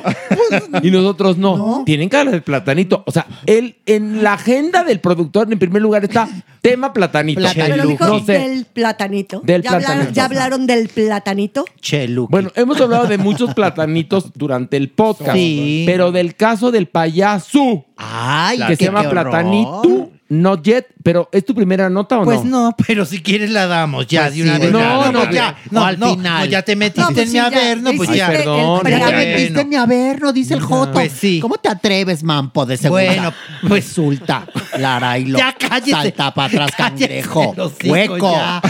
Hueco. Tengo varias más. Besos a Guatemala. Folí. Vas a hacer la folí. Adelante. Folí. Bueno, ya que mencionó Horacito este problemón que ocasionó nuevamente Platanito. ¿Qué hizo? Ah, pues en un show que tenía, hizo, digamos. Escarnio, escarnio. No hizo un problemón. Se metió Sí, en a ver, un se volvió, se volvió a meter, que es lo peor. A ver, entonces vamos a corregir. Ah, Él es el problemón. Él es el problemón, Sí, claro, exacto. no Él es es el problemón. organizó un problemón. Bueno, hizo un chiste, muy mal chiste, sobre Devani Escobar. Ay, no me Esta digas chica que, eso. que lamentablemente la hallaron muerta en la cisterna de un motel. Bueno, En Monterrey. en Monterrey. Obviamente, los papás de esta chica, pues se indignaron. Con toda razón. Se indignaron con toda la razón y amenazaron con demandarlo. Hacen bien. Bueno, Sí. lamentablemente no, no, no podían demandarlo porque hay libertad de expresión No, no, en no. nuestro No. país. Momento. Y lo único. ¿Qué Pues tal? sí, momento. ¿Qué Y tal? se calla. Bien Porque hecho, lo único, Ay, ay, ay. lo único que se puede hacer lamentablemente en este caso es que la Comisión Ejecutiva de Atención a Víctimas sugiera que ofrezca una disculpa, pública, lo cual este señor ya lo hizo. Sí, Sí, hizo dos. Primero, ah, porque primero De hizo payacho de payaso luego ya que de más humano. que que más que disculpa parecía una justificación. Lo fue, no era disculpa, tú lo apuntas Es bien, una era una justificación. Y en personaje Y des- que él cree que está deslindando el personaje del autor del personaje. Obviamente Y alguien le dijo, a ver, Porque él es el momento. creador de ese personaje. Exacto. Ese personaje habla a partir de la estructura mental Y de alguien le dijo, esto no se puede hacer así. Entonces se desmaquilló, se quitó el personaje y entonces sí ofreció una disculpa directa, directa hacia Ok, los afectados. ahora ya puedo hablar. ¿Puedo Claro. hablar? Está bien. Bueno, te voy a contar. Fíjate que Flor Rubio, que es mi compañera y ahora muy querida amiga, en verdad, este, ella llegó hasta la Suprema Corte de Justicia por el caso de Origel, ¿se acuerdan? Sí. Claro. Porque claro que al principio era esto, una disculpa pública y se acabó, si la quiere dar y si no, ella siguió, siguió, mis respetos, ¿eh? porque hay que tener mucho aguante para ir a través de las instancias en este país donde la justicia no es ni pronta ni expedita. Y llegó hasta la Suprema Corte de Justicia y ganó.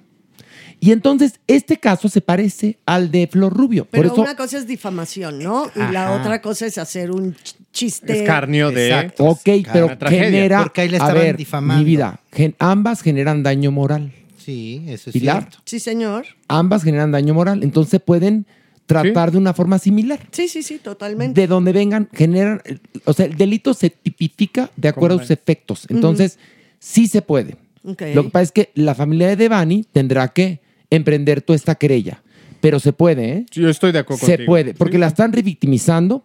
Y además hay otra cosa, otra cosa. Eso no es humor negro, señores. No. Porque en, No, no, en mi querido ADN 40 pusieron una encuesta. ¿Estás a favor o en contra del humor negro? Palabras más, palabras Pero es menos. que no es. Esto no es humor negro. El humor negro es genial. Este es humor pendejo. Punto. A ver, Abyección. Oportunista Terrible. y misógino. Terrible. Perdón, Pilar. A ver, si hacemos un poquitito nada más de balance de lo que es la comedia. La comedia se dedica y hace, tiene miles de herramientas, miles de vueltas de tuerca, miles de formas de hacerse, pero su objetivo principal es castigar al vicioso, castigar al que comete actos indebidos en la sociedad. Ese es el fin último de la comedia. Evidentemente hay muchos recursos. Lo que la gente cree que es un chiste de humor negro, como lo que hizo Platanito, no es un chiste de humor negro, porque no está sobre el vicioso, que es como se utiliza la palabra, no está sobre, esa, sobre ese personaje, está sobre la víctima. Es, que es terrible. Está sobre la víctima, entonces revictimiza. Lo que dice y la, única manera en la que pudiera haber una forma de eh, esto que es tan grave que hubiera podido salir es que el remate, el remate de haber dicho algo así, se hubiera ido 100% contra el feminicida. Sí, sí. ¿No? Haz de cuenta, vamos a poner ya en un caso muy, muy extremo. Tiene que ser un castigo ejemplar para el que está haciendo actos indebidos, para el que comete cosas que no están bien con la sociedad. Si no piensen en Molière, piensen en la comedia, en Aristófanes, evidentemente. Claro que hay una crítica, claro que hay una manera de poner las cosas sobre la mesa y hay diferentes tipos de humor, pero tú no te vas sobre la, La víctima. víctima. Ojo, Te y vas otra cosa. sobre el otro para crear un castigo ejemplar. Ahora- Ese es el fin último. Hay otra cosa que es muy interesante al respecto. Fíjate, fíjate nada más, Pilarica analiza esto. Platanito la cagó. Totalmente. Tú veías el video en redes sociales y había muchísima gente que celebraba el chiste Sí. Y otros que lo repudiaban. Pero a final de cuentas, Platanito tuvo que ofrecer una disculpa, primero maquillado y después sin maquillaje.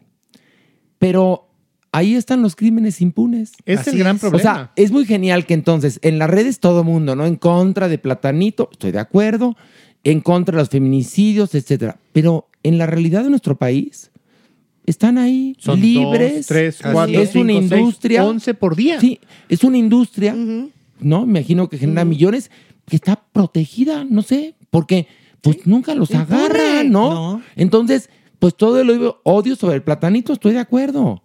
Pero Y los asesinos Exacto, también. O ¿dónde sea, habría que, habría que hacer algo al respecto Claro. porque Platanito es un imbécil totalmente. Claro. De acuerdo. Pero los asesinos, ¿dónde están? Bueno, en este caso, la valentía del hombre que, que, que también visibiliza esto, el, el- el- el- el chiste, la mofa que hace este comediante, es el padre. Es el mismo que no quedó conforme con eh, la, La investigación. la investigación de la fiscalía y ahí fue y, y logró algo. Igual que como pasó aquí en la Ciudad de México con el caso de Ariadna Fernández. Una familia que dijeron, no, pues se, se broncoaspiró por borracha, allá... acá". No, No, no. no. Y entonces dicen, y como dice Horacio, todo mundo en lo banal, en lo, en Sí, lo en lo fácil, fácil. en lo todo, le entra, pero nadie está marchando, nadie está exigiendo, nadie está señalando que hoy es en un taxi, mañana es en otro, Sí, claro. mañana es en una fiesta, Una fiesta. y son, insistimos, 11 mujeres al día en promedio. Y cuidado, se está normalizando.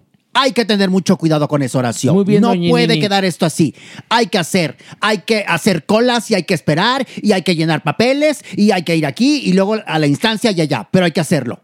Porque si no, no va a haber como un cambio. sociedad no permitirlo, señores. Por supuesto la, que no. la- la- la única forma de que haya un cambio es que lo haga la sociedad. Por favor. Por pues así favor. como la sociedad culpa, castiga, co- como yo también lo creo, a este señor que la verdad lo que está operando, él por más que diga que es muy buena persona y que ¿Quién? no. Platanito. Ay, no, pero yo no estoy defendiendo a Platanito. No, no, no, no, no, al no. revés, por más que él- lo que está operando es su, su cerebro cuando hace este tipo de chistes. Tiene muy poca inteligencia emocional. A ver, a ver, ya había sucedido hace Ya unos le había años. pasado, que no aprendió. No, pues al parecer no. ¿Y A ¿Sabes ver, qué sería muy ¿qué? bueno? Que la gente no fuera dos meses, un año a sus shows. Eso sería muy bueno. ¿Qué cree, doña Nini? Está lleno, lo sé. No, Es no una tengo la desgracia. menor idea, pero- Seguramente, Horacio, porque la gente también es muy estúpida. Lo dije yo. A ver, Sí, doña Nini, ¿sabe qué pasa? Que estos asuntos eh, comenzó hace tres días y hoy se apagó. Así es. En dos semanas ni quien Ni se quien acuerde. se- pues Hasta que. Platanito vuelva a hacer otro chiste pendejo. Qué tristeza. Y entonces vamos a acordarnos, ay mira, en tal año hizo el de la guardería ABC de Sonora. Después el de Devani. Y ahora hizo este. Pero lo triste Es que no se hace es que no se nada. hace nada. Nada. De, de la guardería ABC, que tanto se enojaron con Platanito. ¿Dónde están los No responsables? No, Hasta creo la que fecha. atraparon nada más al, al del Uber Eats, que llegó, pasó por ahí. Ah, pues es el culpable, ¿me entiendes? Pero bueno, vamos a bajar un nivel más. Uno Una, más. dos, tres, vámonos. ¡Ah! Ay, ay, ay. Oigan, Maniguis, ¿alguno de esta mesa le sobran un poquito más de 10 millones de euros? ¿Qué quieres? pues, No. ¿Qué no. quieres? ¿Qué se te antoja? Pues comprar la casita de Shakira y de Piqué. Adjudicada. Pues sí, Maniguis. Pues fíjense que ya la están vendiendo. Ay. Esta casita en Barcelona. ¿Peque? Porque Peque, imagínate. pues sí, 3.800 metros cuadrados. imagines. Tres plantas, dos subterráneas, ¿no? Fíjate. En- abajo está... Hasta está- cancha de fútbol ha de tener, ¿no? Y varias piscinas. No Mira. manches. Sí, mira, mira, mira. ¿Quieres saber lo que tiene? A ¿Qué ver. tiene? A ver, es un estilo minimalista, ¿eh? Está distribuido en tres plantas y otras dos subterráneas que incluyen garage y una bodega. La casa cuenta con una zona de juegos, un estudio de grabación donde mi Shakira le movía la cadera, una biblioteca. Espérate, que ahí nunca entraron. Nunca se usó. Ahí se nota se abrió. que nunca se abrió. Esa fue está espérate, una biblioteca con 200 millones de libros nuevos Oye. que nunca se leyeron. ¿Qué? Ese es- es- ¿Te acuerdas una época que las personas a las revistas Buen Hogar, Vanidades, bla, bla, bla, todas estas Las revistas encuadernaba. las encuadernaban y en las bibliotecas y le ponían Mamamela. nombre, ¿no? Ya sabes, Sí. así, Enciclopedia Británica. Y las abrías y eran puras revistas. Yo conocí una casa donde había una No, pero biblioteca pe- así. eh, espero que esa amistad la hayas terminado. Eso lo hacían en Televisa para las telenovelas nada más. ¿eh? No, y Pero en las no escenografías, pero sí hay personas Que lo yo, hacen. lo- yo recuerdo. No que lo hemos terminado con el tour. Bueno, pero espérate, Ay, la biblioteca está virgen. ¿Qué más? Esa puerta nunca nueva, se abrió. Un gimnasio perfectamente equipado. Ok. Varias piscinas. Ah, varias. Varias, ¿cuántas sabemos? Tenemos también ¿Cuatro? sala Cinco. de cine, una cancha de fútbol. Que tampoco que se vio ninguna película ahí, ¿no? No, esa yo creo que sí. Sí, bastante. sí. Y hasta 3X ha de haber Ok. visto de Piqué. Y una pista de paddle. ah, es que el pádel, paddle el pádel, fíjense, es bien Muy interesante esto. por allá. El pádel se inventó en Acapulco, Sí. pero donde pegó es en España. Qué curioso, así es la vida. paddle. Así es la vida, Así sí, es la vida. sí. ¿Y en Y en- dónde bueno, en? Cataluña les chifla el pádel, ¿eh? Está ¿Qué? en Barcelona. ¿Pero en qué barrio? Ay, un barrio. Ay, ni sabe. Mira, A un ver, barrio. A ver, búscalo. ¿En dónde? Tú también, Es- merengue. es plug- es plugas. Ay, no hablas Llobregat. catalán. A ver, A ver, espérate. Es que lo- tú, a ver, tú no hablas ca- espérate, tú no hablas catalán y Mere se hizo y ah, jaja, a ver cómo se pronuncia. ¿Hablas catalán? No, a ver. A ver, Mere, ándale. a ver. A ver, Tengo una sobrina catalana. Ay, muy bien, yo también tengo una prima catalana. tengo pero familia ¿dónde ahí. está? Ah, a no ver, por ah. eso. No, familia. Es Plugas de Llobregat debe ser. Ay, no es Llobregat. cierto. Ay, por favor. Ay, no mames. Pero merengón, te viste muy rudo, ¿eh? Le quisiste como meter un zancadillo. No, pues A ver, está ofreciéndola, pues ¿dónde está? Ay, bueno, y te, di, y te Mira, dirá nota. te voy a decir una Te cosa. dirá de entrada, Cataluña y Barcelona son lugares preciosos. Entonces, donde esté, hermosísimo. la casa ha de estar Y más divina. de estos, Esa imagínate. panadera es mala. Perdóname. maluca. ¿eh?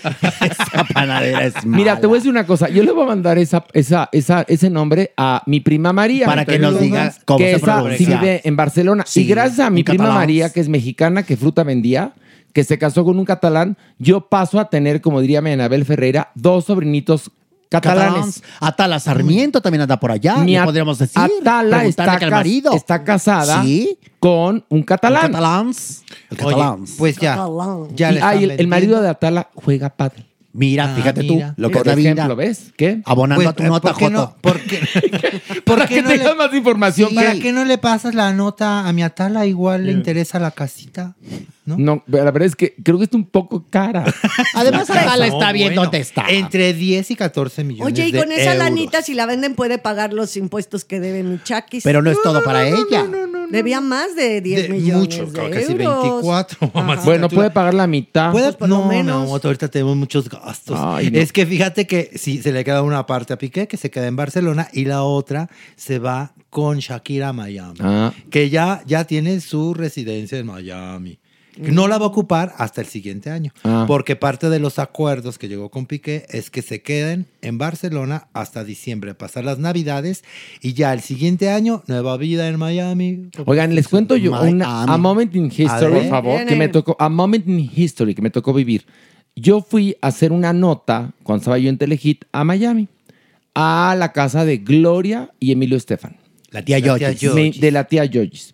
Y ahí veo, vi yo con estos ojos que se han de comer los gusanos, a Gloria Estefan, a Adorada, enseñándole inglés a Shakira. Mira. Y enseñándole cómo pronunciar, porque Gloria Estefan canta perfecto en español y perfecto en, En inglés. inglés. Cierto. Que una cosa es hablar inglés y otra cosa cantarlo. It's such, it's such a different Totalmente. thing, ¿verdad? Bueno, pero vi eso, yo vi eso.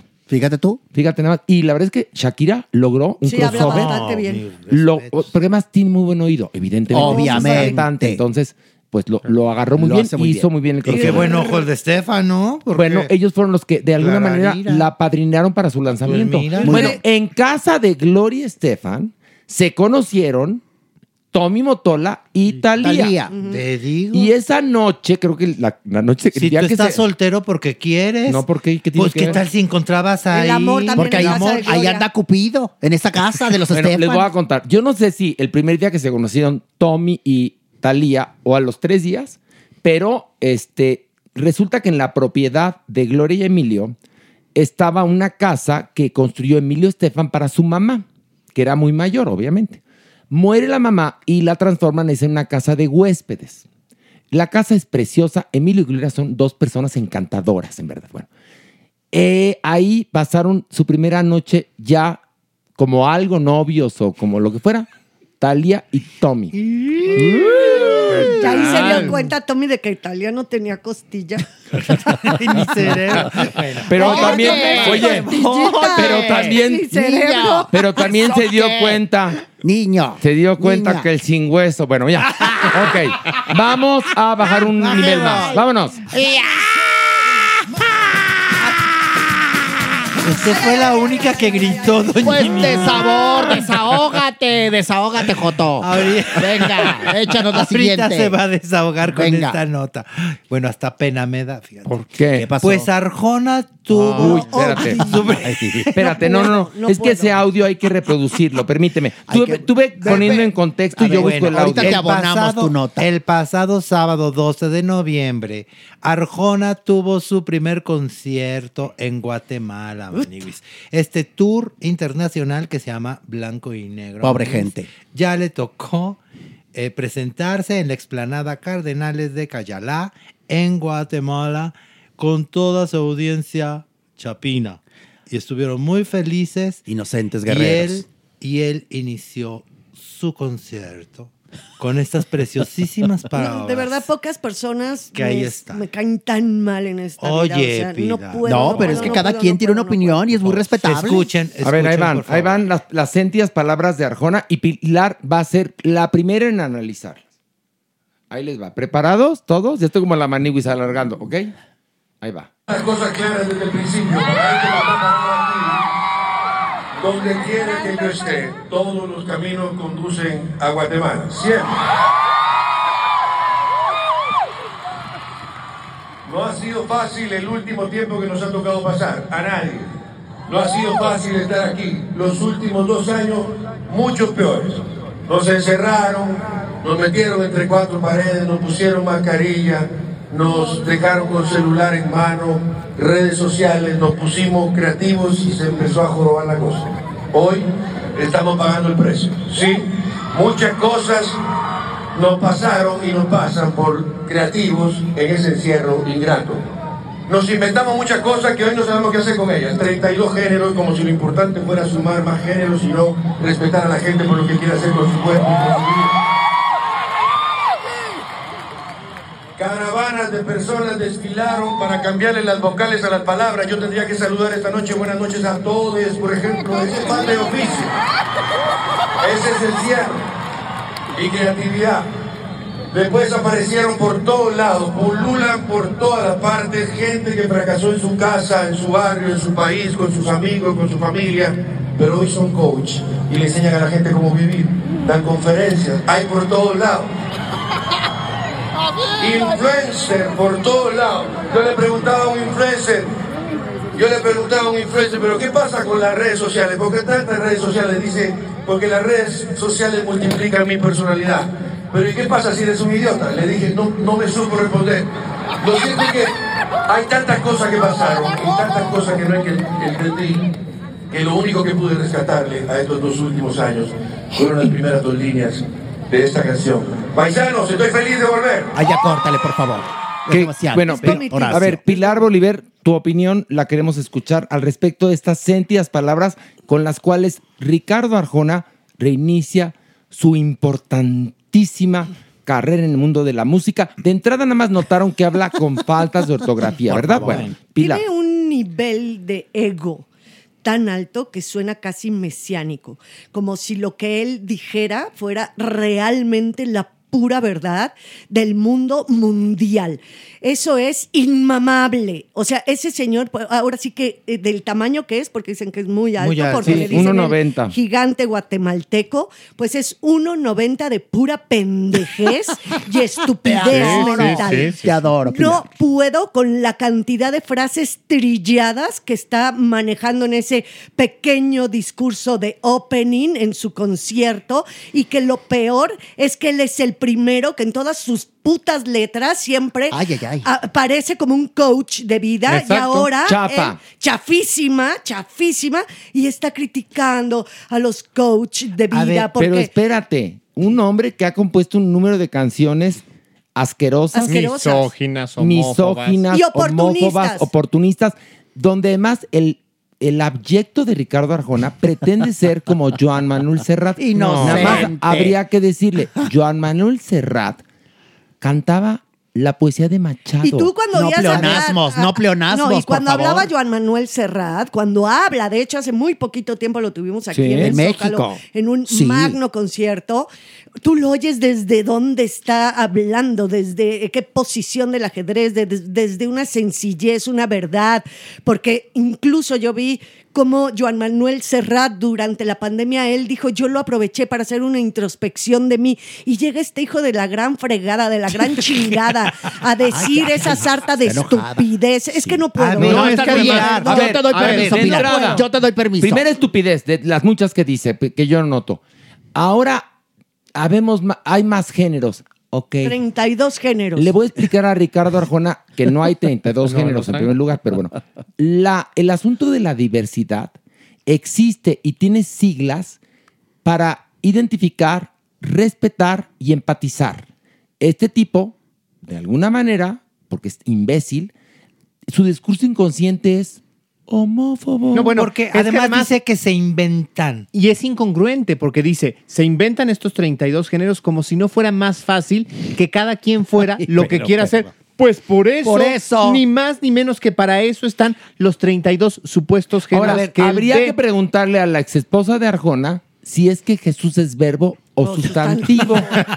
Porque cuentan unas historias de terror, ¿verdad? Ahora, ¿dónde vivió la pandemia? Porque habla de dos años. A ver, Fueron tres. Escuchen, es que este es el preámbulo para presentar su canción. Ustedes que dicen que, son, que es un oportunista, no sé por qué lo dicen. Si la canción Algo se de la llama pandemia, La ¿no? pandemia es la maldita soledad. Ah, y mira. así empieza, mira. Sin tertulia, mendigándole un extraño su pulgar, conviviendo con un puto celular. Ah. La pandemia es la maldita soledad. No, no, no, Ay, el- el- la- las rimas.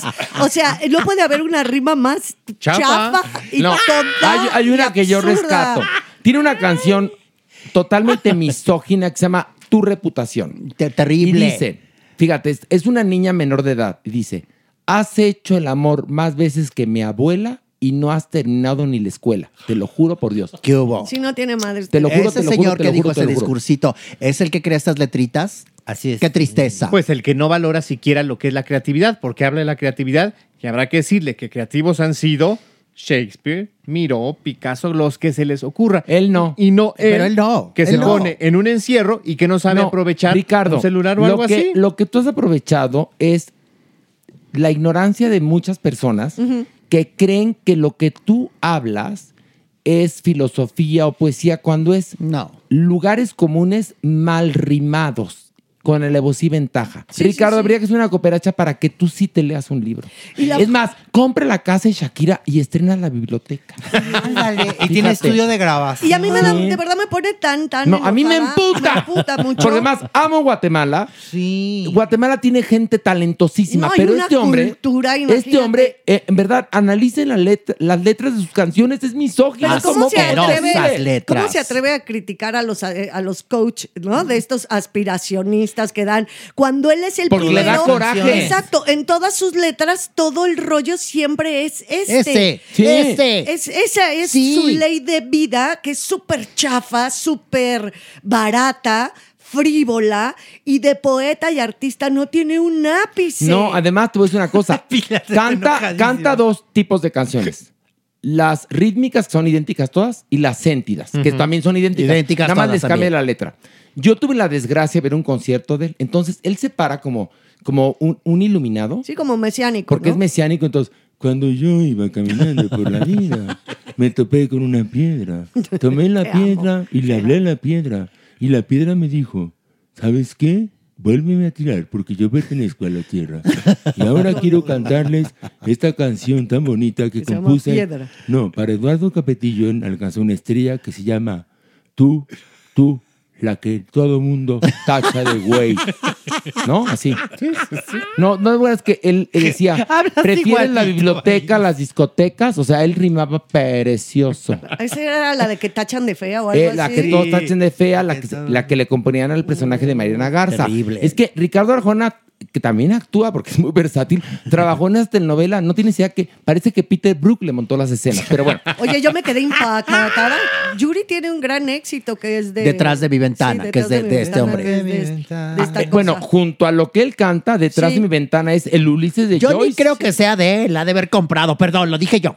¿No? Yo ni creo que sea detrás de mi ventana de, de ese señor. Bueno, tampoco. La de haber firmado, a ver, hay la una compró cosa. y ahora le va. Le voy a decir una cosa. Por favor. Tampoco detrás de mi ventana es Sending No, the Clown. pero de es- pero es- pero es diferentísima pero- a todo lo que este Pero también compuso las canciones, canta. le digo, empezó a triunfar porque se acercaba mucho a la oficina de, de Luis de Llano y llevaba sus, sus cancioncitas. Tus ¿no? demos. Y lo mandaban por sus chescos, ¿no? O sea, hasta que un día dijeron, a ver, y entonces hizo las canciones o varias canciones de Alcanzó una Estrella 1 y le dieron un papel ahí.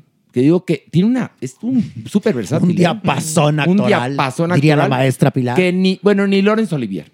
Y, este, y de ahí, bueno, ya empezó con su canción de quién, quién, quién sabría, ¿cómo se llama, no? La de. Me encanta merengón. No, yo no sé. Pero merengón, pero merengón, te volteo a ver y me, me dejas caer. No, ¿Me pues no aplicas sé. No, es que no lo sé. Ay, no, pero eres Ay, perra, ¿eh? merengón. A ver, en lugar a ver, de buscarlo, merengón. merengón, me, me aplica. Es que ojalá estu- hubiera una cámara. Me volteó a ver en merengón de Sálvame y me hace. "No, no, no". Pero lo que es la doble moral. Merengón, no que tú habías perdido la virginidad con la canción de Señora de las No, Cuatro ay, sí, Décadas. no. Ay, sí, no. Ay, no, no. Él me lo confesó No, ahora no, sí tú. no, no, no. Yo perdí mi virginidad y me pusieron la canción de Señora de las Cuatro ¿Y quién se la puso? Ay. El Señor. Oye, y las vive. locochonas, la de mujeres. Ah. ¿no? Y como Ay, no, toca temas así, mujeres, la vida, y él jura exactamente que es entre eso, como un Joan Manuel Serrano. Bueno, un- no, te digo que la canción Alberto es Cortés. verbo, no Bajado del cielo, así que nos viene a dar la luz para poder entender al planeta. No, Mouse, Mickey. Pues ahora ya dice palabrotas en sus canciones. Y No, Pilar este- también. Hoy la escuché. No, yo tú muy bien, digo- Pilar. perdón, es No, que- pero, Pilar es pero yo te di permiso. Enojó. Yo te di permiso y tú muy bien que te desahogaste. ¿Ves, Joto? Porque hay que desahogarse. A ver, aquí. la canción que me dejaste, que por eso yo soy obsesivo, se llama ¿Quién diría? Que es el ¿Quién primer. diría? ¿Quién eso. diría? Mira, dice, te voy a decir, le voy a leer la letra. dice. Es que es una belleza. Cántalo. ¿Quién diría que el mink y la mezclilla podrían fundirse un día? O sea, que te hagan los de peta, cabrón. Bueno, ¿quién diría? Tú caviar y yo tortilla. Cuando está millonario. ¿Quién diría? Parece que el amor no entiende de plusvalía. ¿Eso No. qué? Tú vas Por al favor. banco y yo prefiero, prefiero la la alcancía. alcancía. Espérate. Oigo Serrat y tú prefieres lo comía. No, mi amor. O sea, no, mi amor. tú vas al punto, yo voy por la fantasía. No, No, lo odio. No, no, no. puedo, bueno, no. esta fue la canción que lo lanzó a la fama. Bueno, por favor. y les digo una cosa, esto no tiene nada que ver. Amamos Guatemala, amo a su gente, Ay, no, pero, claro. pero así como les, hem- les hemos mandado artistas malos nosotros, ustedes también nos mandaron a Arjona. pero bueno, Arjona se hizo en México. Pero además, el hombre de yo prefiero la alcancía que tiene una mansión en Miami que te cae. Por favor, y que él con tortilla. No seas hipócrita. ¿Ven? Bueno. ¿Ven cómo es puro rollo Por favor. Claro. Es oportunista, por supuesto, claro, totalmente. Terrible. Ay, no, los ¿y ¿qué crees? Y le gusta comprar arte. Que no ha de entender, pero lo compra. Pero entre mi Así arte como, y su arte, prefiero mi arte. Ay, Pilar. Ya me asustó Ay, no, ya Pilar. viene vulgar. Oye, el francés de Pilar viene, pero Yo es que no está. No me falta que nos diga, a ver, pinches putos. No hay ningún tema que me ponga de tan más mal humor. Mira, yo por lo general en Twitter y demás siempre contesto amable, siempre pongo to- pues, la información, Eh, cuando estás en tu invito y juicio. demás, ¿no? Sí, cuando estoy en mi juicio. Y este y con las y las pocas veces que sí no puedo contener mis deditos de "Ugh", asqueroso es con Arjona. Por, e- por eso, en serio, que les dije yo, si usted cree que la temporada 5 de The Crown le quedó a deber, No, bueno. prenda el canal de las estrellas, bueno. véalo tres minutos. Y entonces comprenderá, Y entonces, ahora, si usted en serio le conmueve alguna canción de Arjona, miren, yo no lo quiero juzgar ni juzgarla, lo respeto. Cada quien. Pero busque alguna oferta un poco más sofisticada. Enamorada, que yo canté. Ese disco es precioso, Horacio, permíteme. No, Sí, usted- usted entonces no te- recitó. Tú Bueno. cállate, Joto, que ni has grabado nada, por no, favor. me, no me refería a eso, pero No. bueno, pero digo que sí hay otras propuestas, por ejemplo, ahí está Joan Manuel Serrat, ¿no? Alberto Cortés, Alberto Cortés. Facundo Cabral, Sí, Víctor Manuel. Víctor Manuel Serrat, no, que digamos favor. son de esa línea y que dicen cosas. Víctor Manuel tiene unas canciones hermosísimas. Bueno, Ana Belén. Ana Belén. Divina. ¿no? O sea, por También favor. enamorada. Mi disco dice Bueno. cosas, Horacio, perdón. De grandes, eh, por favor. Bueno, por favor, Horacio. Hasta Perales, mi vida. No, Sí. pues sí, Perales tiene Pues, canciones sí. muy bonitas. Mucho, Muy Agustín mucho Lara. mejor. Bueno, Agustín Por Lara es superior, es Bueno, genio. entonces, eso- Por favor. Pero, por ejemplo, eh, de Mercedes Sosa, por ejemplo, una Sí, joya. bueno, de Dios. protesta y muy de. Y no Nacha, más- Nacha y no Guevara. Nacha más- Guevara, que es una joya también. No nada más de protesta, Mercedes Sosa. O sea, sí, obviamente, pero tiene muchísimo Material, Andino, muy padre. sudamericano, claro. Entonces, sí, en serio, busquen, busquen estos artistas, a Mercedes Sosa, busquen a- Facundo, a, Facundo Cabral, Alberto, Cortés, Víctor Manuel, eh, Joan Manuel Serrat. Bueno, y de... hasta Pablo Milanés, Silvio Rodríguez, Claro. Oscar, Oscar Chávez. Chávez. o sea, Ah, Oscar Totalmente. Chávez, y van a ver Oye, ¿sabes qué quién? diferencia Tipazo. con el monstruo guatemalteco este. Gigante, con el, perdón, gigante, gigante guatemalteco, en el sentido simple y sencillamente de la poesía, Mira, de la literatura que compone una canción. Ah, ahí te van otros dos nombres de mujeres importantísimas. Chabuca. María Dolores Pradera. Bueno, Chabuca, por supuesto. Pero también Minacha Guevara. Sí, Perdón, también, perdón. claro. Oye, Amparo Ochoa. Uy, mi ah, Amparo Ochoa. Bueno, ahí De está. rimas pensantes. O ya, si quieren, si hablan inglés, John Baez. Escuchen a. John Baez. Sí. ¿eh? Claro, Carol Bueno. King. Laberintos mentales. Carol esas King. Carol King es una, Qué una joya. gloria. Va más allá. Bueno, Sí. vámonos. a- bueno, ya. Ya vámonos. Alberto Aguilera, Juan Gabriel, perdón. Perdón, sí. Por Pues favor. sí, Ahí claro para que vean. sí. Ya poniéndolo un poco al nivel, pero vean nada más qué cosa les pusimos en la mente. Hoy a todos les hemos volado las emociones en este podcast. Así que les pedimos que por favor se suscriban y no permitan que agarren pedacitos de este enorme pastel que es suyo para que otros jalen agua para su molino. Eso, Dije yo. Doni. Exactamente. Con las todo, figurosas. bravo. Bueno, es más, a ver, pásale, pásale. Hola, señora María. Alberto. María Ay, Victoria. Alberto. Señora María. ¿Cómo Perdón, estás? señora María Félix. ¿cómo María está? Victoria, ¿qué pusiste? Te hablaba a ti, no a mí. Ah, no, ¿yo qué? Es que me olió usted a pozole.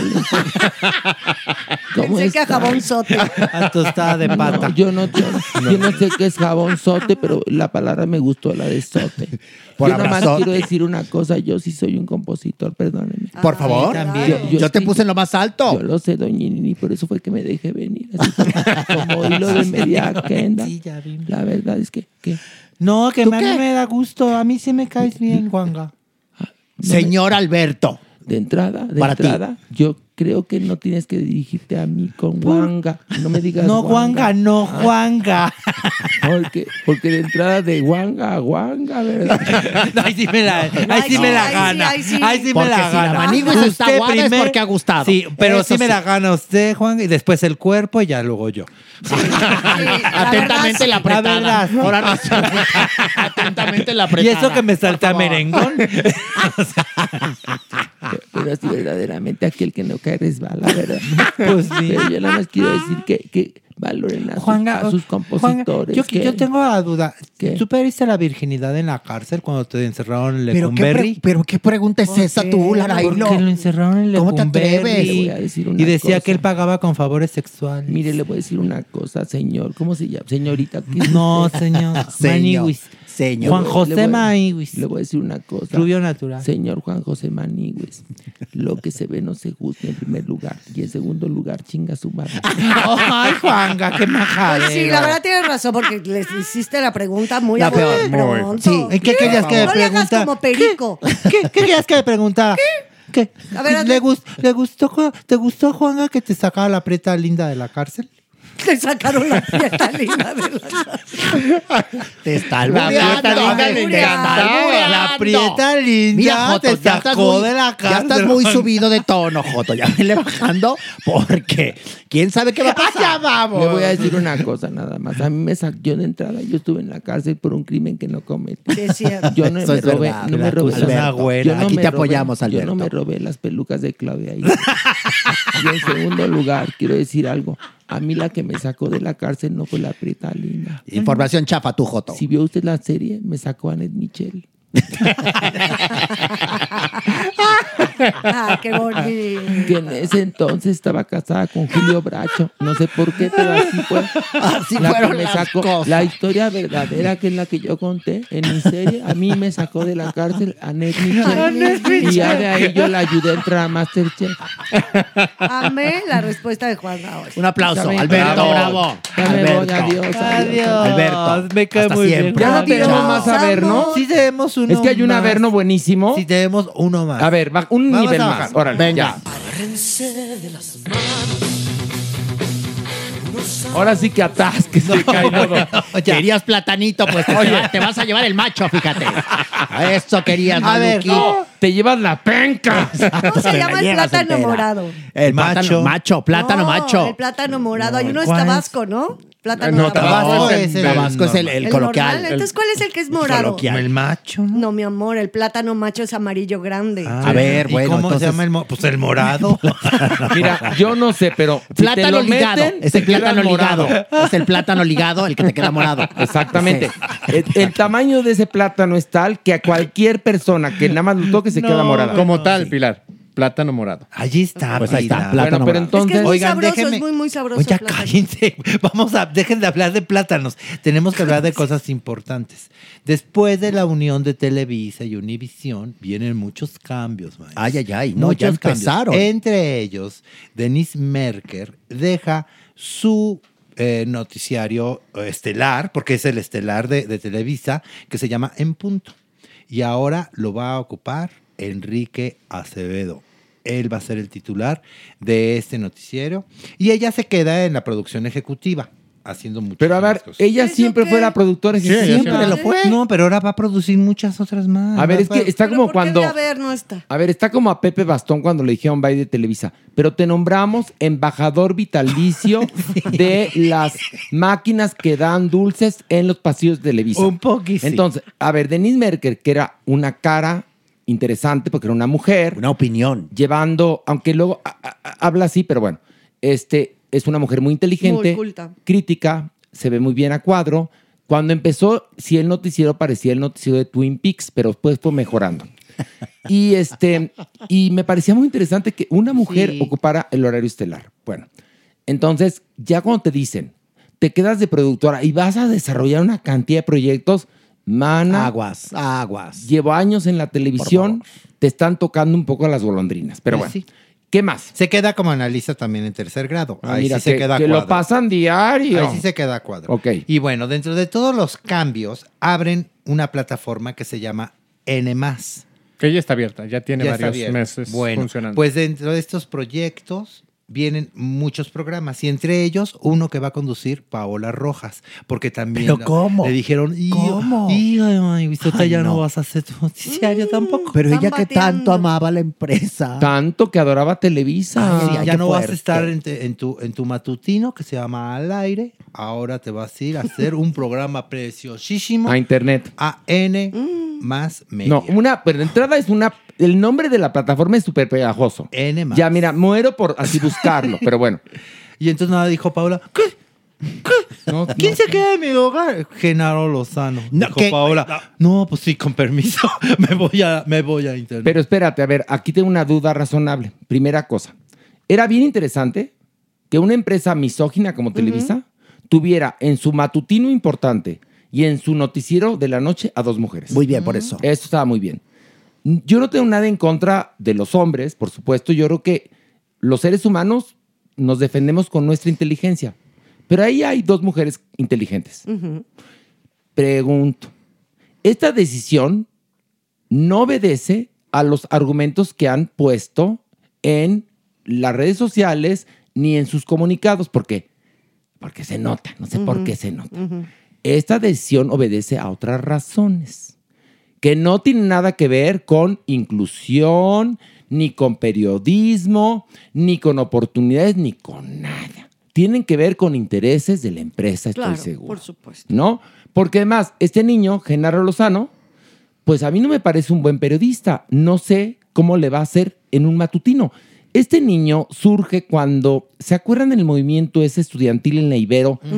Que decían que, que Enrique Peña Nieto había estado ahí, pero que lo habían abuchado tres personas y en verdad eran más. Y El entonces, yo soy 132. Exactamente. Entonces, ahí Televisa, que se da cuenta que viene una crisis, llama a varios de los del Yo Soy 132 y les da un espacio en Foro TV. Foro, sí, me de ahí viene este niño, ¿no? Él, o sea, él. ¿No viene ahí? Él empieza a, Ahí, ¿no? a conducir este espacio Ah. estudiantil justamente en ese momento, que es además coincide un poco con el primer cambio que se da en Foro eh, TV. Sí. Entonces, Genaro Lozano acababa de regresar de Nueva York, en donde hace una maestría, empieza a tener notoriedad. Ma- ¿Maestría en qué? En periodismo, Ah, mira. justamente. ¿Y, por qué no se nota? Y Ah, bueno. empieza a hacer pues A todo mejor no este, la acabó. Bueno. este, este análisis en prensa primero. Es, es- eh, empieza eh, escribiendo una, una columna en el Universal, llega a la pantalla de, de Foro TV conduciendo este foro estudiantil y de ahí crece. Bueno, la pregunta es, ¿a Televisa le importa su rating y su público? Yo creo que no. Bueno. Porque Enrique Acevedo es muy talentoso, pero está más identificado con la audiencia hispana. Ojo, Televisa y Univisión siempre han trabajado como primas hermanas. Siempre. Es más, el Tigre fundó Univisión. Lo que pasa es que por los asuntos de monopolio, no sé cuánto tiene que hacerse para atrás, y entonces, pero siempre han estado siendo primas hermanas. Entonces, yo lo que creo, porque no trabajo en Televisa, a Dios gracias, no sé qué piensen ustedes de estos cambios, pero yo lo que veo es que no obedece ni a respeto por el público, ni a rating. Obedece a intereses propios de la empresa o a lo mejor, a lo mejor del gobierno en turno. Puede ser. Pues Pilar. sabe, no, la verdad es que no, no llego a dilucidar profundamente porque pues no es por nada, pero sí era el noticiero más visto, el de la noche, el de Denise. Importante, Creo sí. que tenía aproximadamente 8 millones. No, no, no. A ver, te, te cuento una cosa, mi vida. Yo sí veo los ratings. Ellos inventan unas cifras de por eso no puede uno creer en las cifras y en los comunicados Exacto, de Televisa. pero ellos se inventan unas que a ver, sí, y, y un día y un día le ponen un cero más y 80 millones, ¿por qué no? Sí, Porque no, se las inventan. Tú de- hace años se demostró que Televisa tenía tratos con las personas que tenían people meters en su casa y les pagaba una lana para que tuvieran Más, sintonizado sí, en Canal 2. mi todo el tiempo, Entonces, sí. no Bueno, te creas, muy- no te creas la bueno, información que viene de Televisa. se- Pero 8 millones no tenía ni por equivocación, Pilar. pero tenía muchos telespectadores, Horacio. Digamos que tenía un rating respetable, pero no respetable. 8 millones como dice Televisa. Al rato, ¿por qué no? 80, ahí meto 800 millones, ¿no? Imposible, Bueno, imposible. y- pero sí tenía un alto rating, eh, Denise. Y también una mujer que, bien dices, súper preparada, Claro. con una imagen muy buena, Claro. cuadro, y que tú, la verdad es que es confiable en ese sentido. ¿Por qué? Porque más, la oyes en la, La radio y es congruente, ¿eh? Es muy congruente. Claro. Entonces, y también Paola Rojas, o sea, yo creo que una mujer también muy preparada, súper empática, eh, la verdad, porque es muy empática con el público. Muy angelada, Muy sí, sí. angelada. Se me hace raro que dos mujeres, que en este momento en que el tema es la paridad de género, saquen a dos de sus principales figuras. en el Por medio eso de te las estoy noticias, diciendo ¿no? lo que te estoy diciendo. Que yo creo que estos cambios no obedecen a decisiones orgánicas por No, mejorar su Y no parrilla. llegó a colegir por qué pudiera ser. Y habremos de ver si sustentan, ¿no? Vamos a ver. No Habrá que ver en el creo, tiempo. yo no Vamos creo. a ver, A ver, Horacio. te cuento una o van a cosa. hacer que, que sustenten a fuerza, porque esas empresas así se manejan. Te voy a decir una- Enrique Así Acevedo va a funcionar Horacio. perfectamente Sí, porque es un buen lector de noticias. Lo, está bien preparado y tiene muy buen físico. Va a funcionar. No sé Genaro Lozano en Vamos a ver. matutino. Eso no lo sé. Porque yo he intentado verlo en algunas ocasiones y no aguanto ni tres minutos. Ahora, Paola Rojas, sí muy empática, muy angelada, pero a final de cuentas, pues me la votaron, llamaba Sí, Televisa. terrible. Y- Ahora, empática conmigo no, ¿eh? plataforma. Fue cuando esta niña Natalia Telles dijo que yo era transfóbico, Paola Rojas estaba sentada junto a ella en el programa y ella conoce perfectamente la historia desde Gallola y se hizo güey. Cayó. Es verdad. Y, yo le reclamé y me dijo, es que yo, es que yo no entendí el contexto. Le dije, Ay, por ¿cómo? favor, le dije, a ver, espérate, ¿cómo que no lo entendías el contexto, Paola? Si tú estuviste ahí cuando nació desde Gallola. Y entonces, de- al día siguiente Porque tú que la fui... conoces bastante bien. ¿no, Horacio? al día siguiente, cuando fui tendencia durante dos días, yo con Horacio, le mandé las tendencias por WhatsApp y le dije, qué chistoso, Paola. Tú y yo que trabajamos tanto tiempo juntos y no me conociste. Y resulta que esta gente que no me conoce en persona sabe más de mí que tú. ¿Qué hubo? ¿Qué hubo? Y ahí yo terminé mi, mi amistad con ella, la verdad, ¿no? Pero no por eso dejo de reconocer que es talentosa y angelada. Sí, muy angelada. Pero ¿a qué se, a qué se Pues es que va a saltar la liebre, ¿no? No, yo, yo lo que creo es que sí, Univisión llegó a poner su marca. Y No este. creo. Univisión porque quiso a Genaro Lozano. No, no, no, pero sí Enrique Acevedo, por ejemplo, y, y, y poner, y poner. No sé, marca. yo te digo una cosa, a mí me duele que dos espacios de mujeres Sí, importantes y talentosas se los están quitando. Eso es cierto. Perdón. Y entonces vamos atrás. Vamos para atrás. Pero voy, al parecer a Televisa no le importa. Pero bajo la premisa de lo que dice Horacio, que son primas hermanas, estas dos mega empresas, evidentemente una apéndice de la otra y viceversa, no es que llegó ahorita a imponer su ley y su marca, Univisión, pero ni en drogas, o sea, eso ya está más pactado. Ellos desayunan y comen y cenan juntos, o sea, no es que ahorita empezaron a pactar cosas No. de la No, no, no. empresa. Eso ya viene de atrás tiempo, como tú comprenderás, Lara Hilo. ¿Viste por qué me ofende? No te estoy Yo ofendiendo. Yo no te estoy ni a Paola ni a Denise y me caen re bien. No, pero te digo algo, no piensan en su audiencia. Denise tiene una credibilidad igual que Paola Rojas, ¿eh? Son congruentes. Tú escuchabas a Paola en su noticiero y la veías en la televisión y decías, eh, piensa lo mismo en los dos lados. Igual Denise Merker. Y aparte, acuérdense que hoy, en, el, en la actualidad, ya antes eh, los que conducían, las, los que conducían noticieros, leían noticias. Bueno, tú lo sabes, mi mere, Sí, o sea, sí. estás aquí, ¿no? Eran lectores de noticias, o bien al principio era con hojas y después en el Ya está. teleprompter, ¿no? Y ahora se han vuelto líderes de opinión. Es muy diferente, por eso hablamos de credibilidad, Pues por eso. hablamos de muchas cosas. Entonces sí creo que es muy difícil reemplazar a estas dos Pero no. mujeres con dos hombres. Lamentablemente no creo que pase absolutamente Nada, no, porque te- hay algo que tiene muy claro Televisa. En este mundo nadie es indispensable. Eso lo saben perfectamente. No en balde, Valentín Pimsen decía. Aquí lo único que está en secuencia es la- el vestuario. El ¿eh? El, vestuario. actor me vale madres. ¿eh? Sí. Y Así así, fue. pasaba. Así es. Bueno, damas y caballeros, se terminó este podcast. No, una hora más, por favor. Ya, una doña hora. A las ya, tres decimos adiós. Una, dos, tres. ¡Adiós! Esto fue Farándula 021. Recuerda, un nuevo episodio cada jueves.